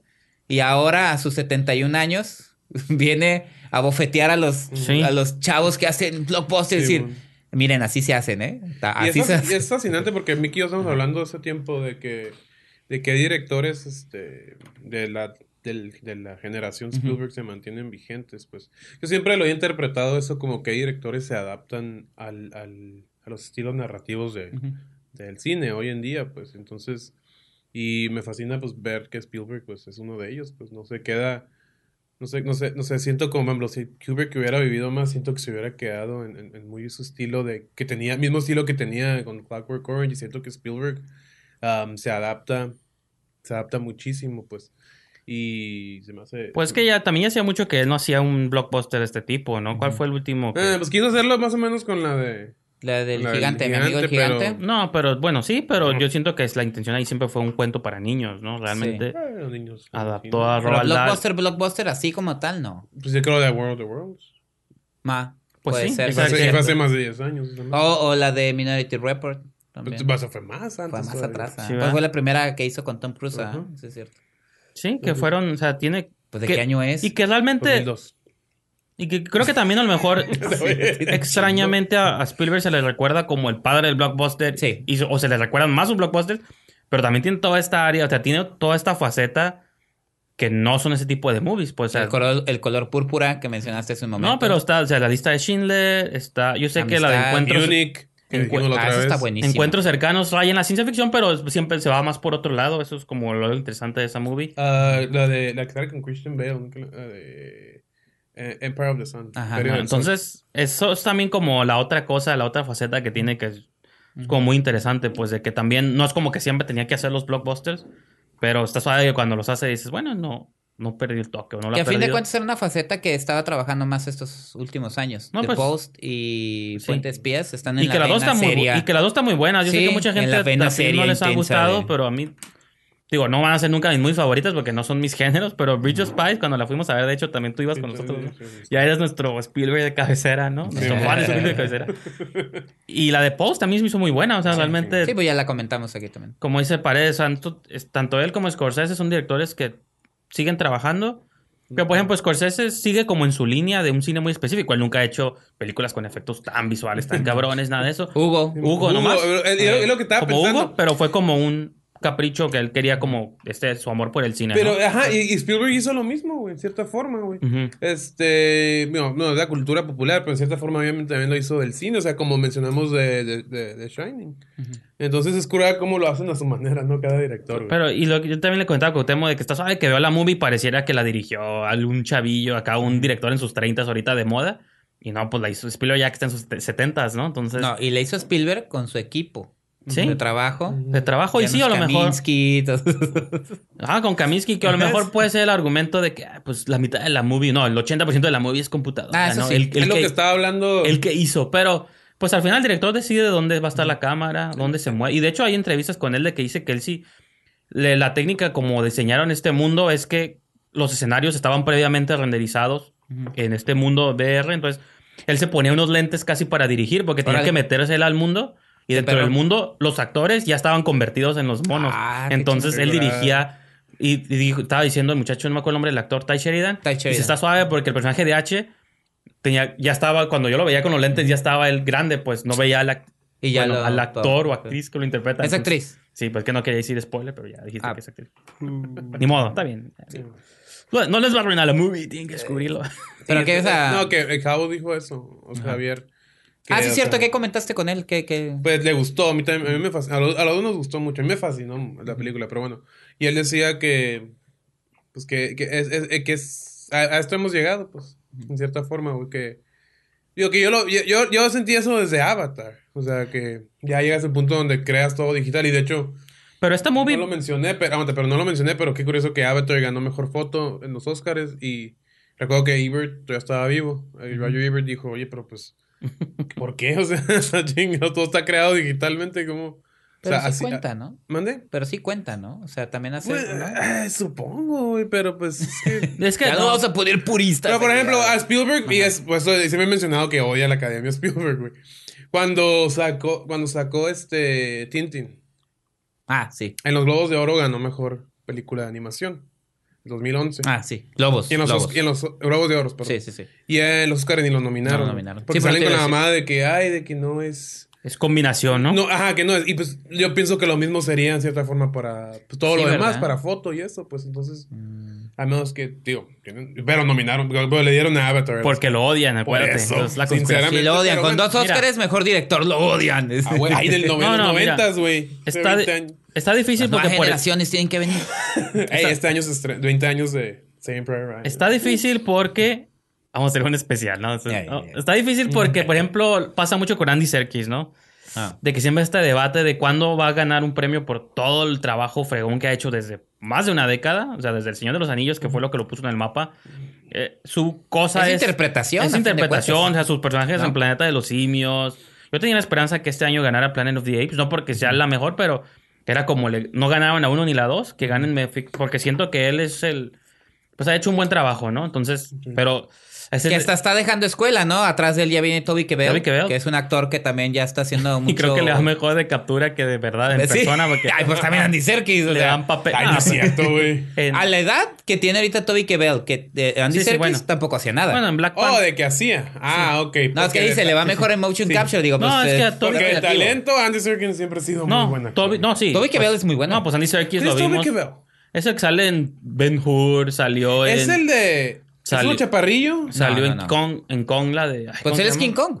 Ah, sí, tú eres King Kong. Okay. sale, sale en Kong como un soldado que mata a los tres minutos. Sale incluso en la primera temporada de Black Mirror, ¿no? Si no me equivoco. Ah, sí, cierto. Tiene uno de los mejores episodios de Black Mirror. Entonces, siento que estamos entonces en este borde de que son cosas difíciles de clasificar y digo, yo sí me atrevo a decir que esta movie, pues digo que me duele un poco que se pierda en la masa de nada.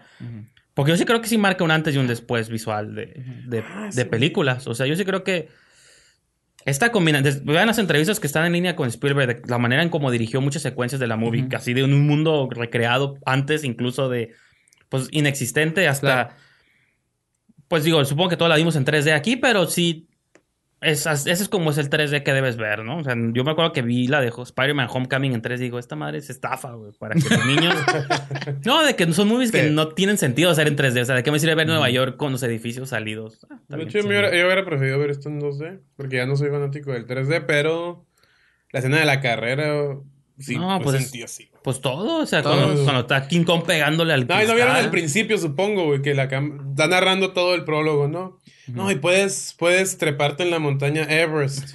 y aún si quieres. Y lo puedes hacer. Sí, lo que es Oasis. Sí.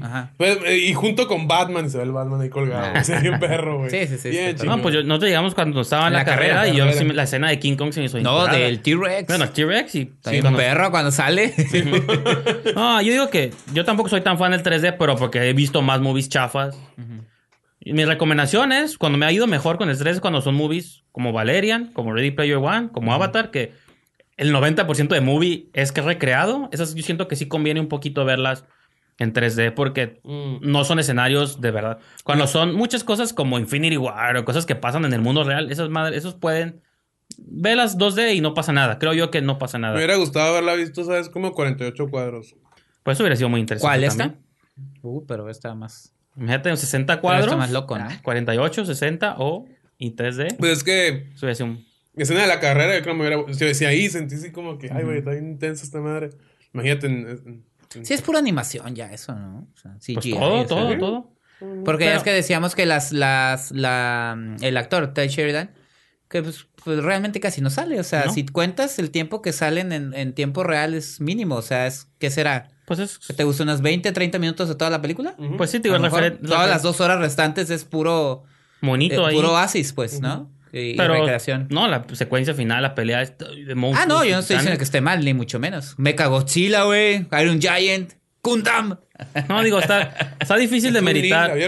Chucky. Está, difícil de meritar el trabajo de un director en estos casos, pero al fin y al cabo él tiene la decisión final de todo, ¿no? No, es de meritar. Él decide dónde se pone el cuadro, qué es lo que se va a ver. Sí. Claro. Es lo que decían de Brad Bird con sus películas animadas, de que, bueno, ¿qué hace un director? Bueno, él decide qué se está viendo al fin y al cabo en el cuadro y la, qué, animación se va a utilizar, pues esa es la que él elige. Entonces, no, sí, sí.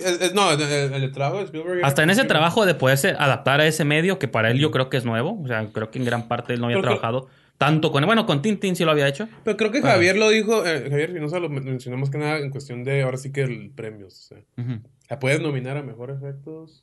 ¿O es animación? Mm. No, pues son mejores efectos porque animación no es. Porque los, las escenas con humanos automáticamente para mí la descalificarían como película sí, animada. yo pienso lo mismo.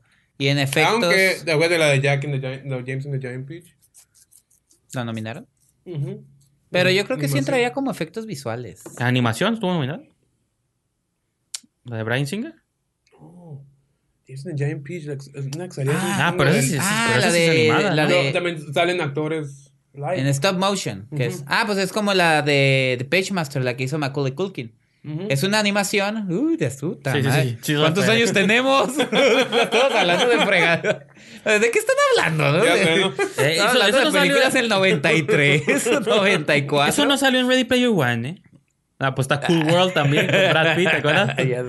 No, digo, de Page Master sí se puede considerar una animación, aunque todo el, la, introducción y el final es live action, pero sí es. Ah, sí, es cierto. Mundo Cool, ¿se acuerdan de esa película? School World de Ralph Bakshi, pero sí. Pero esa era tipo ah. este, la que produjo Steven Spielberg y dirigió Robert Zemeckis. Roger Rabbit. Roger Rabbit. ah, Roger Rabbit. Que también es una combinación de. Ah, ese fue, ese fue otro guiño curado del cubo CMX Cube. Este, ah, el... ese está suave. bueno, es que ese no, y que el poder del cubo es regresar el tiempo. ¿no? Esto que es Back to the Future. ¿no? ¿Y, ¿Y, no comentaste más con el buen Jabo? Se pelaron de ahí saliendo ya. Es tarde. Madre, cansados. Pues Pero, es tarde, huyamos. No, Gabo dijo que solo Spielberg pudo haber hecho este movie, güey. Eso sí es cierto. Yo estoy de acuerdo, güey. Y. No, se me, se me, me gustó un chingo. Me gustó mucho. Eh, era balancear muchas cosas. Por ejemplo, acabamos de hablar de la de Wrinkle in Time, que, que, tú no la viste, pero es una muestra de cómo se le puede salir de las manos a alguien un elemento específico. Esta es una movie donde el drama de los chavillos, básico, pero funciona. Los villanos, los personajes funcionan y el viejito, o sea, el personaje de Holiday. Mark Rylance funciona como bueno y este Mendelssohn como malo, hasta ese aspecto funciona y en el aspecto digital, visual, está bien fregona también. Entonces, Siento que son como muchos mes, muchos platos que había que balancear. A pesar de que tú has mencionado y te das que cuenta de todo esto. En pues. Estados Unidos hay, hay gente o hay críticos que no, no han recibido de buena manera la, la película. Qué extraño, digo, porque Ahora que, ahora sí que aquí vuelve a aplicar la frase que dijo Isa López, ningún chile les embona a estos sí, no, Que sí es muy geek, porque es muy geek y banal. que, si no, no respetó nuestra esencia geek. No, los comentarios, no, los, comentarios que he leído, los comentarios que he leído son muy de los tiempos, de que es lo que te decía. Otra vez un hombre blanco ah, tiene que salvar a la humanidad. y todos los personajes, todas las minorías son psychics nomás para su misión. Y yo te decía, pues, pues es, pues. Entonces digo, pero igual resulta, pero es que es donde yo no entiendo. O sea, se están contando historias ya de minorías y eso, pero ya no tienen que contarse historias también de blancos, tampoco de blancos. Pues, ¿qué tiene? Eso, ya, es racismo inverso. Es inverso porque hasta te estás fijando en cosas que nadie se estaba fijando, pues, ¿no? ¿Te acuerdas de, de, de eh, Markovich, el hermano de. Carlos. Carlos, que, en el corto creativo, no sé si recuerdas. Uh, pues bueno, me acuerdo que estuvo pues ahí. un chingo, pero es que él, él, dice que él hizo un documental de R, de OV7 y lo criticaron porque no hacía documentales de la pobreza y no sé qué, y por qué hacían. Y dice, ah, es, somos racistas al revés. no sé. Entonces, nomás, nomás este, los, uh, ¿cómo dice? Nomás los morenos necesitan, los pobres y los morenos ocupan un documental. Es lo mismo estoy viendo ahorita. Es que, es que sí me acuerdo de esa anécdota en Zero Budget. Sí, no, y es mi documental sale. No, es cierto, pero ya me acordé de eso. Pues, ah, de sí, que, cierto, sí, De que sí es cierto, pues, o sea, realmente eso es... Y eso está pasando con muchas cosas, con tanto rollo de los las minorías como del rollo de las mujeres. Pero eso ya es una, eso ya es muy también de, muy rollo gringo, Estados Unidos, ajá, porque a fin de cuentas el público lo va a percibir de un modo allá la película, como a veces decimos, no, es que esta película allá, como A Wrinkle in Time, que la estrenaron súper tarde acá, porque realmente no le ven como mucho mercado en México. Cuando en Estados Unidos sí la estaban vendiendo como, ¿no? La, la producción de Oprah Winfrey con Disney. No, o sea, y digo, ¿no? Y la ves y tú. No, digo, digo, viéndolo por el lado positivo y del progreso, está bien, está bien, cuenten las historias de todas las personas, pero tampoco hay que agarrar un hate automático porque las movies están contando las historias, historias también de gente blanca o gente rica o gente... Pues, pues a ver cómo le Más bien el cine es para contar todas las historias. A ver cómo le va, espero que le vaya bien. Este, digo, para eso está hecha, ¿no? Para que le vaya bien en taquilla y para que demuestre que Spielberg está como en su, en su mero mole. Yo nada más quiero hacer una recomendación. Hablando de esta cultura geek, en Netflix, eh, chequense el documental Atario Game Over. Es Zach Penn, el guionista de esta película. Y dentro de los personajes que entrevista está Ernest Klein, el creador de Ready Player One. Y también habla sobre todo este mundo alrededor de la cultura geek. Entonces sería como un para mí sería como un buen preámbulo para que conozcan el trabajo de tanto de Zach Penn como de Ernest Klein. Ahí fue donde yo supe de la existencia, que es una novela que salió en 2011. Tampoco es así como que salió en el noventa y tantos, ¿no? o sea, es una novela de 2011. Ernest Klein es un autor relativamente joven. Entonces ahí para que conozcan un poquito de los dos, de Zach Penn y de Ernest Klein, ¿no? que están detrás de, de, esta obra. Pues no sé, Paredes, algunas palabras finales que tengas de la movie. ¿O no? Spielberg Rules. Siempre lo hará. no, pues. No, no, pues este. Pues no, me, fascinó, esta película. Eh, eh, anhelo el día en que me toque verla. En, toque hablar con alguien, un fan de Kubrick, que se encabrone por la referencia, güey, porque. Créeme que me no. Voy a, me voy a divertir. No, fíjate, espérate el viernes que se estrene, o el jueves, y van a empezar. Uh, sí. Ahí vas a leer en tu Facebook un montón de comentarios. A partir del viernes en la noche y el, todo el resto del sábado y ahí vas a estar el talento. Va a haber madrazos. Ah. Se cagaron en The Shining.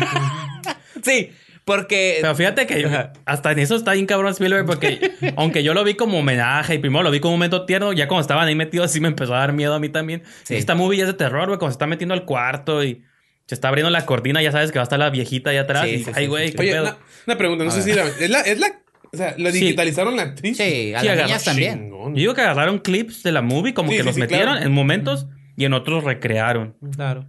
Pero no sé cómo Les hicieron. quedó impecable, güey. O sea, es increíble. De hecho... Tu top 5 de Steven Spielberg. Señor Paredes, aprovechando que está usted. En primer lugar, siempre, yo creo que hasta ahorita siempre va a ser la de Rescatando al Soldado Ryan, que es mi película favorita. No, no, vayamos del 5 al 1. No, pues ya empezó con el 5. Ok, de abajo hasta arriba. Ajá. No creo que las tenga ordenadas. Yo creo que me es más fácil empezar desde arriba. Hasta que sí. Déjalo que empiece. Bueno, pues, número uno, Rescatando Soldado Ryan. Soldado Ryan. Número dos, Jurassic Park. Ajá. Número tres. Número tres, um, Yo creo que.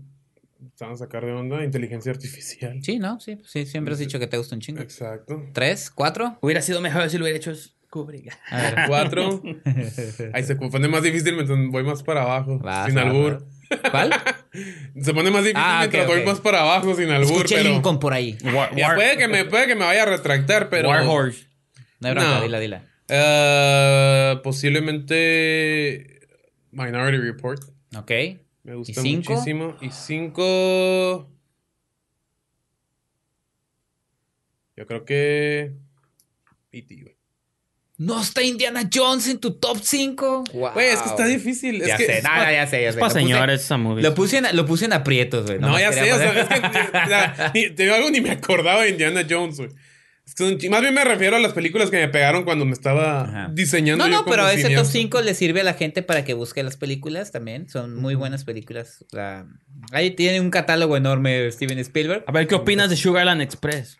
Esa no la he visto y la tengo, güey. No la he visto. Bueno, The Duel. Ah, está bien perra, güey. ¿Nunca la has visto? No. Oye, eh, ¿y tu top 5 de las películas producidas por Steven Spielberg? Ah, la cierta, la cierta, ya, ya, ya. Ah. No. Poltergeist, no, cierto. Poltergeist. Oh, resulta que la dirigió. Nah, no es cierto.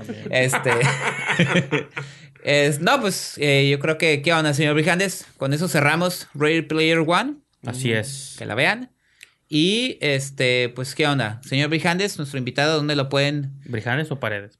Sí, perdón. Señor Paredes, nuestro invitado. Brijandes. es que dije, señor Brijandes, coma, pausa. Nada, pues no, pues yo tengo ah, mi antiguo blog que llevo cuatro años sin escribir. Sin embargo, próximamente en la página de la esquina del cine podrán ver una de mis. Después de, de, tres años de abstinencia de, escribir, escribí una crítica de un proyecto local. Uh, bueno Sí, local se puede llamar. Pues fue filmado en la región. Llamado Cine Lotería, que ahí, ahí chequen, chequen mi, reseña y pues yo creo que posiblemente, no les prometo nada aquí a los conductores, pero posiblemente regrese con, pues, puede, reseña. Puede ser nuestro vocero del cine producido en... Sí. Porque siempre tus mejores reviews, creo, bueno, no los mejores, pero... No, es que la verdad me, me, apasiona más hablar de proyectos. Los que estaban suaves, siempre leer en tu blog era lo que pasaba siempre aquí, entonces... Pues entonces, bienvenido, señor Paredes, esquina del cine.com. Y espero que no sea la primera, la primera y la única. Okay. A rato se va. va a aparecer su nombre en colaboradores y después una reseña. Ah, cierto. Así hay muchos, pero bueno. Este pero a ver. ¿Dónde la podemos seguir ustedes, señor mí me pueden seguir en Twitter, Instagram y en Letterboxd, donde pueden leer mis mini reviews de Ready Player One y Wrinkle in Time y Pacific Rim y todo eso. Digo, eso no los pongo en esquina porque son reviews de dos líneas. Yo soy millennial, entonces. la y mi público. Menos que un tweet, ¿no? Mi público no va a entender reviews. ¿Por qué es esto? ¿Eh? ¿Tengo que darle a leer más? No, a ver cómo. Dice lea más. no. Este, este Letterboxd, ah, Twitter, Instagram, Letterboxd, Diagonal Brijandes. En los tres es igual. Entonces, pues ajá. ¿Y tú? Eh, bueno, eh, Facebook, la, página de Facebook de Esquina del Cine, donde ahí publicamos todo lo de lo, lo, que tenemos. A mí me pueden seguir en arroba Esquina del Cine en Twitter. Y los invito a que ingresen a la revista esquinecine.com, donde se integra el señor Paredes al equipo y también ya está con nosotros el señor Javier Espinosa. De él pueden leer ya la reseña de Todo Mal de Javier Espinosa. Entonces, este, el equipo de Esquina del Cine sigue creciendo. No nos olvidemos de Alberto Villescusa, que no lo ah, mencionamos, él es, pero él, es el eterno soldado de esquinadelcine.com. Soldado y de hecho, ya lo tenemos invitado para, para el siguiente episodio de Esquina del Cine. Ya Lo, estuvo con nosotros en el San Diego Latino Film Festival. Entonces le mandamos un saludo. Ah, y el señor César Jarero volvió. Lo volvimos a ver en la función de A Time. Entonces, esperamos que por ahí también tenga algo tenga algo bajo el brazo para esquina del cine.com. Se va a disfrazar de lechuga para comenzar la película. Pero bueno. La brújula, ¿no? Sí, Pero pues bueno, entonces con eso concluimos este episodio 172 rumbo a los 200. A ver qué hacemos. Faltan poquitos, 28, pero bueno. Esto ha sido Esquina del Cine y nos vemos en la próxima edición. Hasta luego.